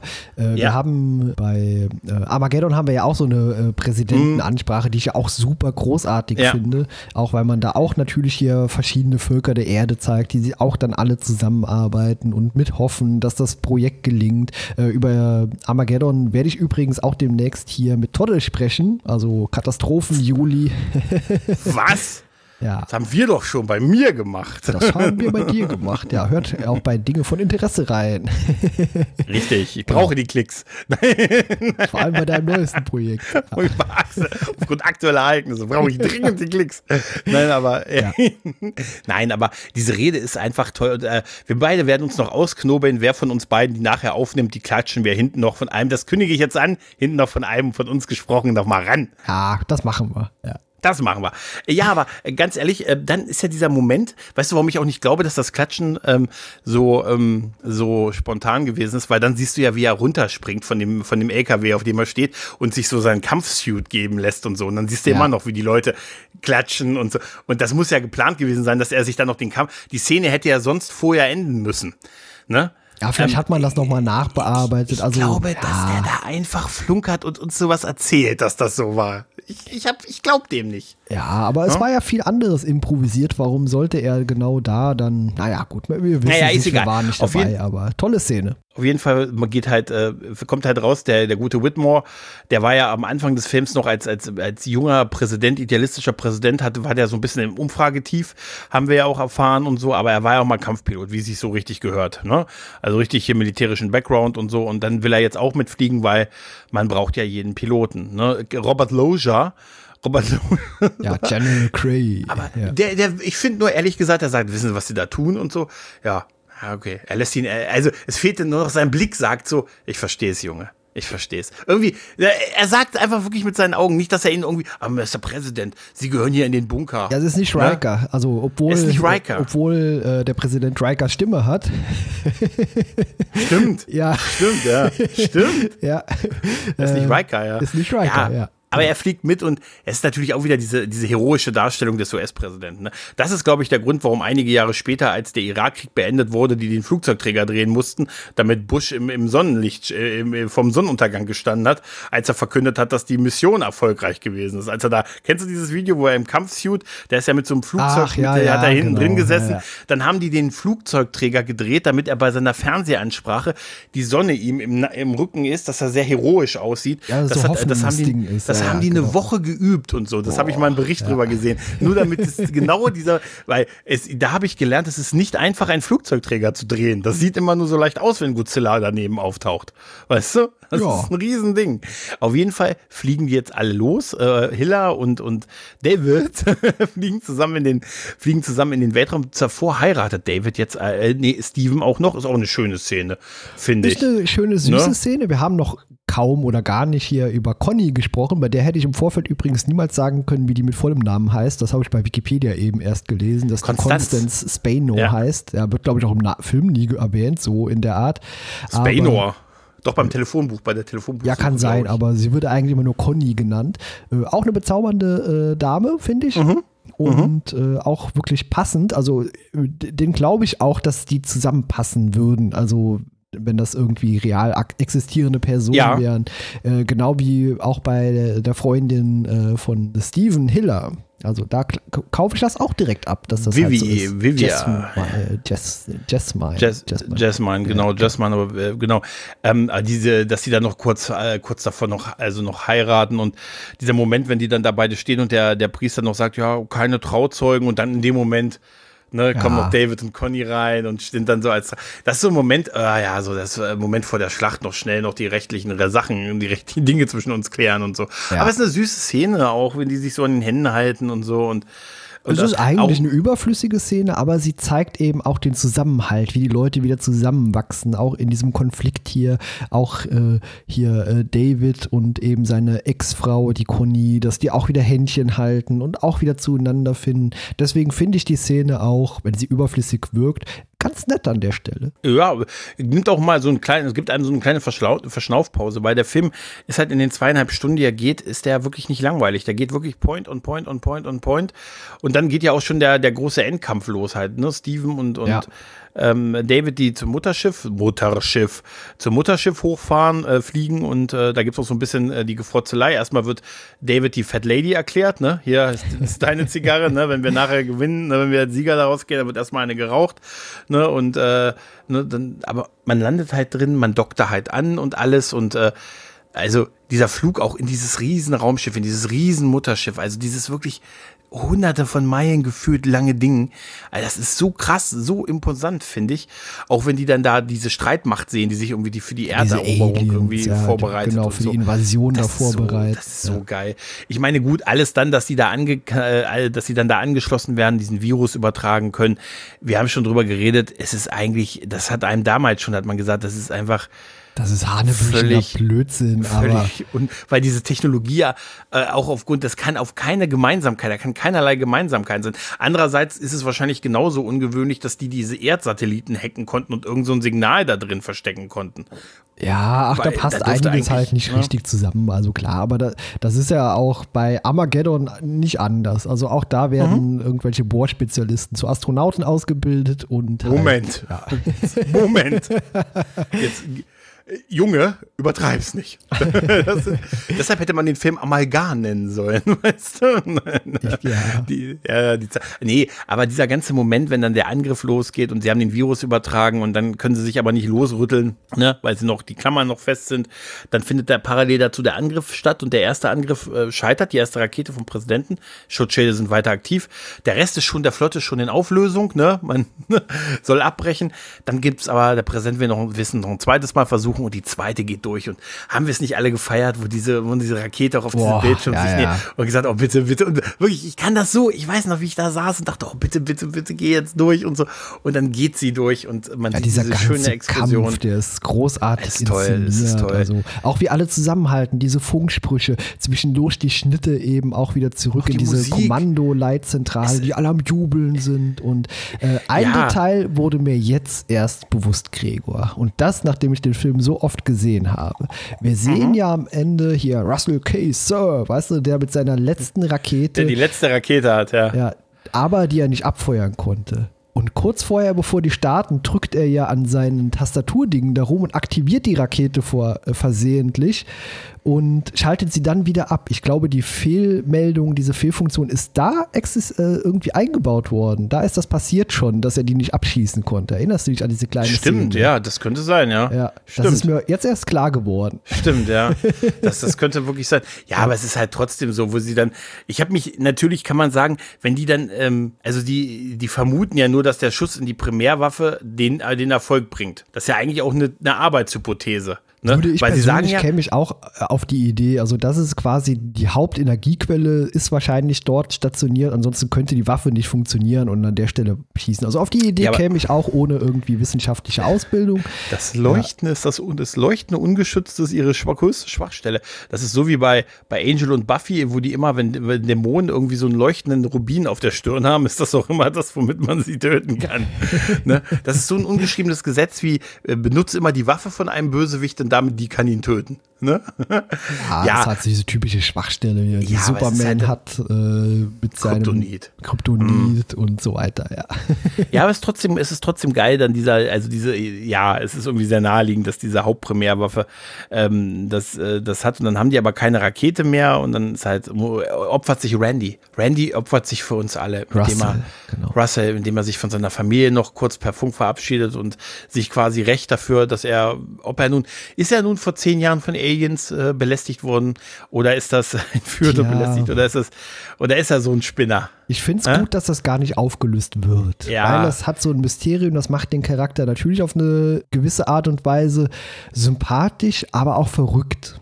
Und dass mhm. das der verrückte Alkoholiker am Ende ist, der die Menschheit zumindest hier rettet an der Stelle, das ist schon irgendwie ganz cool, aber auch wunderbar mhm. inszeniert, weil der Alkoholiker, den eigentlich gar keiner haben will, so, ach komm, wir lassen den zurück. Die wollten ja am Anfang auch alleine fahren und ihn im Knast zurücklassen, nachdem Seine da, Kinder, ne? Ja, ja, ja, genau. Und am Ende wird das einmal so ein emotionaler Moment, wo hier, oh, sagt meinen Kindern, dass ich sie sehr, sehr lieb habe und da sind mir jetzt auch beim Wiedergucken fast die Tränen ein bisschen gekommen. Das ist auch wieder so ein bisschen emotionaler Moment wie bei Armageddon am Ende. Ja, es ist natürlich dieser typische äh, Hardcore-amerikanische ja, Patriotismus, ja. als dann, als der Major dann zu dem Sohn sagt, dein Vater war ein Held. Ja. Ich weiß, ich weiß. Jetzt, jetzt, wo er für uns alle gestorben ist, ist er cool. Ne? Nein, aber es ist, ja, es ist natürlich einerseits schon so ein bisschen ungewöhnlich, dass der es ist. Ne? Also ich hätte es auch, äh, ich hätte auch total bei dem Typus, wie dieser Film läuft, verstanden, wenn der US-Präsident die letzte Rakete reingeschossen ja, hätte. Ja, natürlich. So halt, ne? Aber auch das ne? ist am Ende ja erst die emotionale Komponente, aber dann lockert das ja auch direkt wieder auf, indem er so reinfliegt, so hey, komm schon und hallo Aliens, guck yeah. mal, ich bin da. das ist, das ist wirklich geil. Das, das ist großartig. Also, wenn man sich das überlegt, ist, ist er der eine Held und der andere ist halt Judd Hirsch. Ne? Richtig. Der, ja, ja. der, der ja. gesagt hat, Mensch, Junge, steh auf, du erkältest dich noch. Ja, aber auch da ein extremer Logikfehler, denn so langsam wie dieser Jet am Ende da in dieses Leuchten rein. Ja, ja, so langsam ja, ist natürlich kein Jet, der fliegt ja fast wieder rückwärts. Im Rückwärtsgang fällt er bald runter, wenn er noch langsamer fliegt. Ja, ich finde, das sieht man auch bei diesem Zerstörungsstrahl, der dann schon, der geht ja dann schon los und so. Das sieht dann auch ein bisschen nach Zeichentrick fast schon aus, dieser, dieser Strahl an der Stelle. Ähm, haben sie aber, auch so gemacht, ja. Äh, ja, aber es ist, es ist halt sehr okay, geil und dann, dann wird das Hauptschiff zerstört und dann, äh, dann wird jetzt noch die Information Informationen an alle anderen weitergegeben. Hier äh, informiert alle Kämpferbände der Welt, die noch vergessen. da sind. Ja. Jo, das habe ich mir auch gesagt. Hier, ey Leute, wir haben ihre, das ist so, wir haben ihre Schwachstelle entdeckt. Wenn ihr ihnen die, wenn ihr ihnen die Köpfe abschlägt, verlieren sie ihre Macht. Ja. Weißt du? so, Leute, wir haben, das wirkt halt so. Ihr müsst auf das leuchtende Ding in der Mitte zielen und ja. so halt, ne? Also es ist so, wenn ihr, wenn, aber dafür, dass sie eigentlich äh, nur diese Minute mit diesen Minuten, paar Minuten, also da, da das, das sind auch Sachen, die kann, ja, ja. die kann David auch gar nicht wissen. Nee. Als er gefragt wird, wie lang ist denn dieses Zeitfenster, weil er sagt ja, wir lösen eine Explosion auf dem Mutterschiff aus, dadurch werden sie zwar auch losgerüttelt und können dann noch entkommen im, im letzten Moment in 30 Sekunden, aber diese ganze Spekulation, dass David sagt, dann habt ihr ein paar Minuten Zeit, bis sich das wieder aufbaut. Wo, woher will er das wissen? Wie kommt er auf diese steile These? Ja, weißt zumal du? Also, er das Virus vorher schon auch an dem mit allen anderen verbundenen äh, Alien-Raumschiff schon mal äh, da ausprobiert hat. Also auch an der Ja. Stelle müsste, wenn ein Sicherheitssystem vorhanden ist, auch das da an der Stelle schon mal anschlagen. So, hey, Moment mal, hier Firewall oder Antivirus läuft da gerade drüber. Hier äh, Norton Antivirus ist da vielleicht äh, installiert und ja, auch da hätte das das eigentlich schon mal kapieren müssen. Die haben so eine, pass auf, die haben so eine Freeware-Version äh, aus dem, aus dem Avira, ähm, A- Avira Freeware-Version aus der Genau. Softwarepyramide haben und haben, das. haben das Update vergessen. Äh, haben, nee, pass auf. Die haben einen Monat gehabt und dann hat einer von denen vergessen, den Computer vom Datum zurückzustellen, damals in den 90ern, damit es weiter einen weiteren Monat Ja. gibt. Ne, und somit war es ab, gerade abgelaufen und dann standen sie ganz doof da. Also allein schon als dieses, weißt du, als dann dieser Computervirus mit diesem 90er Jahre Knochenkopf-Icon da Auch dann. den hat er noch programmiert. Ja, ja. Ja, ja, Mama, Mama. Hab ich gedacht, jetzt noch was das an CPU gefressen haben wird in den 90ern, Alter, ich sag's dir. Ja. Das war ja noch Windows 95, oder? Ja, auch Zu der dieses Zeit. Lachen. Das Lachen konnten die Aliens ja gar nicht hören, weil vorher erklärt wurde, die haben gar keine Ohren oder Stimmbänder. Ja, ja, aber ja. Was? Nein, aber auch trotzdem sah es witzig aus, dass die Rakete reingeschossen wird.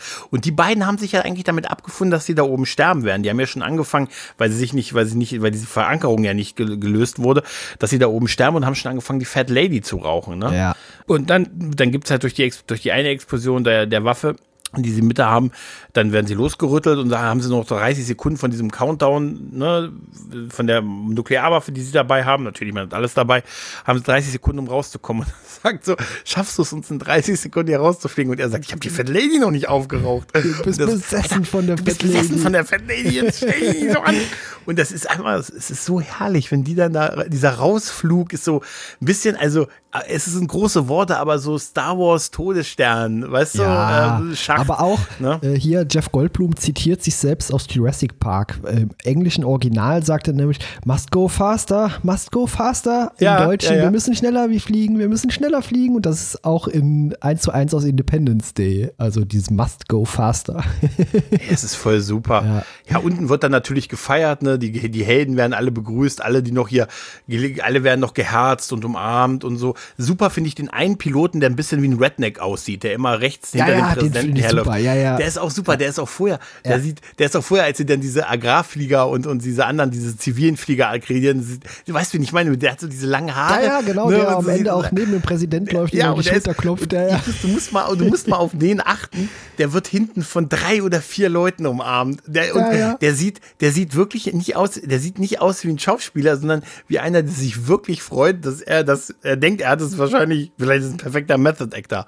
Ja, aber der ja. sieht wirklich aus, als, der wird dann hinten, ich musste so lachen, weil der wirklich jeden rangezogen hat hinten und umarmt hat halt, ne? Ist großartig, ja, ja. Hab mich auch gefreut. Und dann geht es halt darum, dass man halt die Verbindung zu dem, den beiden verloren hat, die, zu den beiden Paketbooten und äh, dann taucht aber noch ein Signal auf. Man findet, dass die, äh, die sind abgestürzt, aber sie haben den Absturz überlebt. Ne? Und unsere Helden werden dann in der Wüste noch ähm, vom Präsidenten quasi, quasi abgeholt. Das ist auch so eine schöne Szene, wo man, wo man das abgestürzte Raumschiff im Hintergrund sieht. Und wir sehen ja dann überall auf der Welt, dass die Raumschiffe abgestürzt sind und hier auf den Pyramiden liegen teilweise und hier irgendwie in Afrika und so. Also überall auf der Welt. Das ist auch sehr schön gemacht. Und dann sieht man halt das Raumschiff von Steven und David, wie es da aufgeschlagen ist. Und äh, man sieht die beiden mit Sonnenbrillen. so geil, mit Ja, Sonnenbrillen. Und Fat Lady rauchend äh, davor, äh, davor weggehen halt. Und dann kommen sie halt alle an, ne? die umarmen sich und ne, herzen sich. Dann gibt's auch gegenseitige Respektsbeschuldigung. Ähm, hier Robert Loja, ist einfach so ein geiler Name. Robert Loja. großartig, äh, ja. zollt noch Tribut. Und der Präsident hat sich jetzt auch mit David äh, ver vertragen und sagt so, ist gute Arbeit gewesen. Ah, Ja. das ist richtig gute Arbeit gewesen und so. Und dann wird noch so, wird noch so, guckt man sich noch das abgestürzte Frack an und dann sagt man noch, ähm, ja, hier, 4. Juli, schöner 4. Juli hier zu dem, zu dem Kind und sagt so, ja, ich habe dir doch ein Feuerwerk zum 4. Juli versprochen und so halt, ne? Und dann sieht man, dann, dann geht, schwenkt er die Kamera hoch und wir sehen halt die Trümmerteile und äh, die noch so vom, vom Himmel da niederprasseln und damit endet die, dieser Film. Und das ist, äh, das ist einfach ein äh, 138 Minuten ist die Kinofassung, 147 ist die, äh, die Extended-Fassung. Wir hatten darüber geredet, ob wir die Extended-Fassung gucken. Habe ich, ich zumindest noch mal gemacht, aber die gibt wirklich nicht so viel mehr her. Also das sind mehr Verlängerungen von Szenen, die ein oder andere. Hier mit Dr. Oaken gibt es noch eine witzige Szene, wo er immer David sagt, er soll im Raumschiff nichts anfassen und David sagt, wie soll ich denn, wie sagt er mir immer, ich soll ja nichts anfassen und dann so demonstrativ alles anfassen und sagt, uh, uh, i, ah, okay, okay. Aber da sonst gibt es nichts viel her. Also ja. man kann auch. Ich finde es auch schade, dass die äh, anders synchronisiert ist. Also die haben andere Stimmen in den reingeschnittenen Szenen und das hat mich damals, als ich mir die angeguckt habe, auch so ein bisschen rausgerissen, aber die ist absolut überflüssig. Ja, ist ja. ja auch nicht viel. nee, aber es ist halt, es ist halt wirklich ein Begriff, so was so Kino-Blockbuster der 90er Jahre halt ähm, beinhaltet. Also es ist ein ganz, großartig. ganz toller Film. Ja. Ich liebe den wirklich. Ich gucke den auf das, ich gucke den jeden Tag. Nein, nicht jeden Tag, aber so alle paar Jahre gucke ich mir den nochmal an. Und ich habe einfach irgendwie ein gutes Gefühl. Der hat natürlich seine Schwächen. Ne? Die Story ist natürlich relativ einfach. Es sind relativ viele un, äh, viele Dinge, die äh, sehr, sehr viele Zufälle, ja. die passieren. Dann dieser Computervirus und so. Und natürlich ist es War of the World, natürlich klar. Ne? Aber es ist einfach ein Film, der, der passt halt schon. Ne? Also da muss man damals dabei gewesen sein, als der, als der rauskam. Das war ein Riesenhype und ich habe, ich, ich fühle den Hype auch immer noch, wenn ich den Film sehe. Also ja, ich habe die tollen Erinnerungen ans Kino und wie alle applaudiert haben, als hier quasi Data, Brent Spiner ins Bild gelaufen kam und man vorher wirklich nichts davon wusste und das war, war wow. Ja. also der, also ich muss ja sagen, den zweiten Teil habe ich nicht im Kino gesehen. Den habe ich mir dann, als er irgendwann so released wurde, habe ich ihn mir mal angesehen. Also ich kann mit dem zweiten nicht viel anfangen, ehrlich gesagt. Also ich habe den einmal gesehen und der hat äh, deutlich mehr Schwächen als positive Dinge. Ich habe den zweiten auch im Kino gesehen und er hat halt viele Schauwerte. Es ist halt wirklich nur noch CGI. Der Film hat keine Seele. Also das ist leider der Fall. Ein paar nette Easter Eggs. Man sieht ja auch hier nochmal den, den, den General. Genau, den, genau. Sieht, den sieht man dann nochmal. Ich glaube, der war zu dem Zeitpunkt auch schon tot. Ich weiß nicht mehr. Nee, als, also, als, er, nicht als er gedreht, also äh, kurz nach den Dreharbeiten ist er gestorben, also ja, bevor genau. der Film rausgekommen Aber ist und so. Man sieht ihn auch nur ganz kurz. Äh, ganz kurze Szene, genau. Und ansonsten äh, William Fichtner sehe ich auch sehr gerne und auch eben ein paar andere Darsteller, die man. Ja, auch, das ist ja auch gut, dass auch für den alten Bill Pullman Will Smith ist nicht mehr dabei. Sein Charakter ist halt, wird durch seinen Sohn äh, quasi genau, ersetzt. Ja.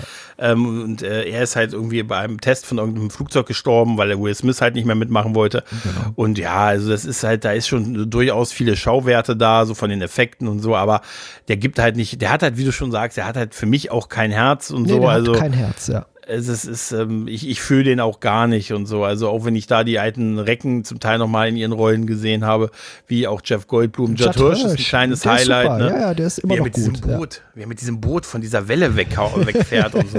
Und dann mit diesem ja. Bus unterwegs ist mit, mit den Kindern. Bus mit den Kindern am Ende. Ja, ja, aber ansonsten äh, hat er für mich nichts. Obwohl ich ehrlich gesagt, das endet ja damit, dass man dann beschließt, jetzt hat man eine Möglichkeit, sich an den Aliens, äh, die, gegen die Aliens im Weltraum zu kämpfen. Und es deutet sowas an wie, äh, ne, jetzt können wir uns, ja, genau. jetzt können wir uns rechnen, jetzt können wir sie mal jagen. Ähm, den wird es wohl nicht geben, weil die Einspielergebnisse zu schlecht gewesen sind vom Schade. zweiten. Den hätte ich gern noch so als Abschluss gesehen. Ja, lieber den dritten gesehen wahrscheinlich ja. als den zweiten. Großartiges Kinoerlebnis, dieser Film. Also muss man sehen, kann ihn im Moment äh, auf Disney Plus da ist er mit drin, äh, kann man die beiden gucken, aber es reicht auch wirklich, denn, wenn man nur den ersten guckt und der erste ist einfach perfektes 90er Jahre patriotisches, patriotisches Action-Blockbuster-Kino.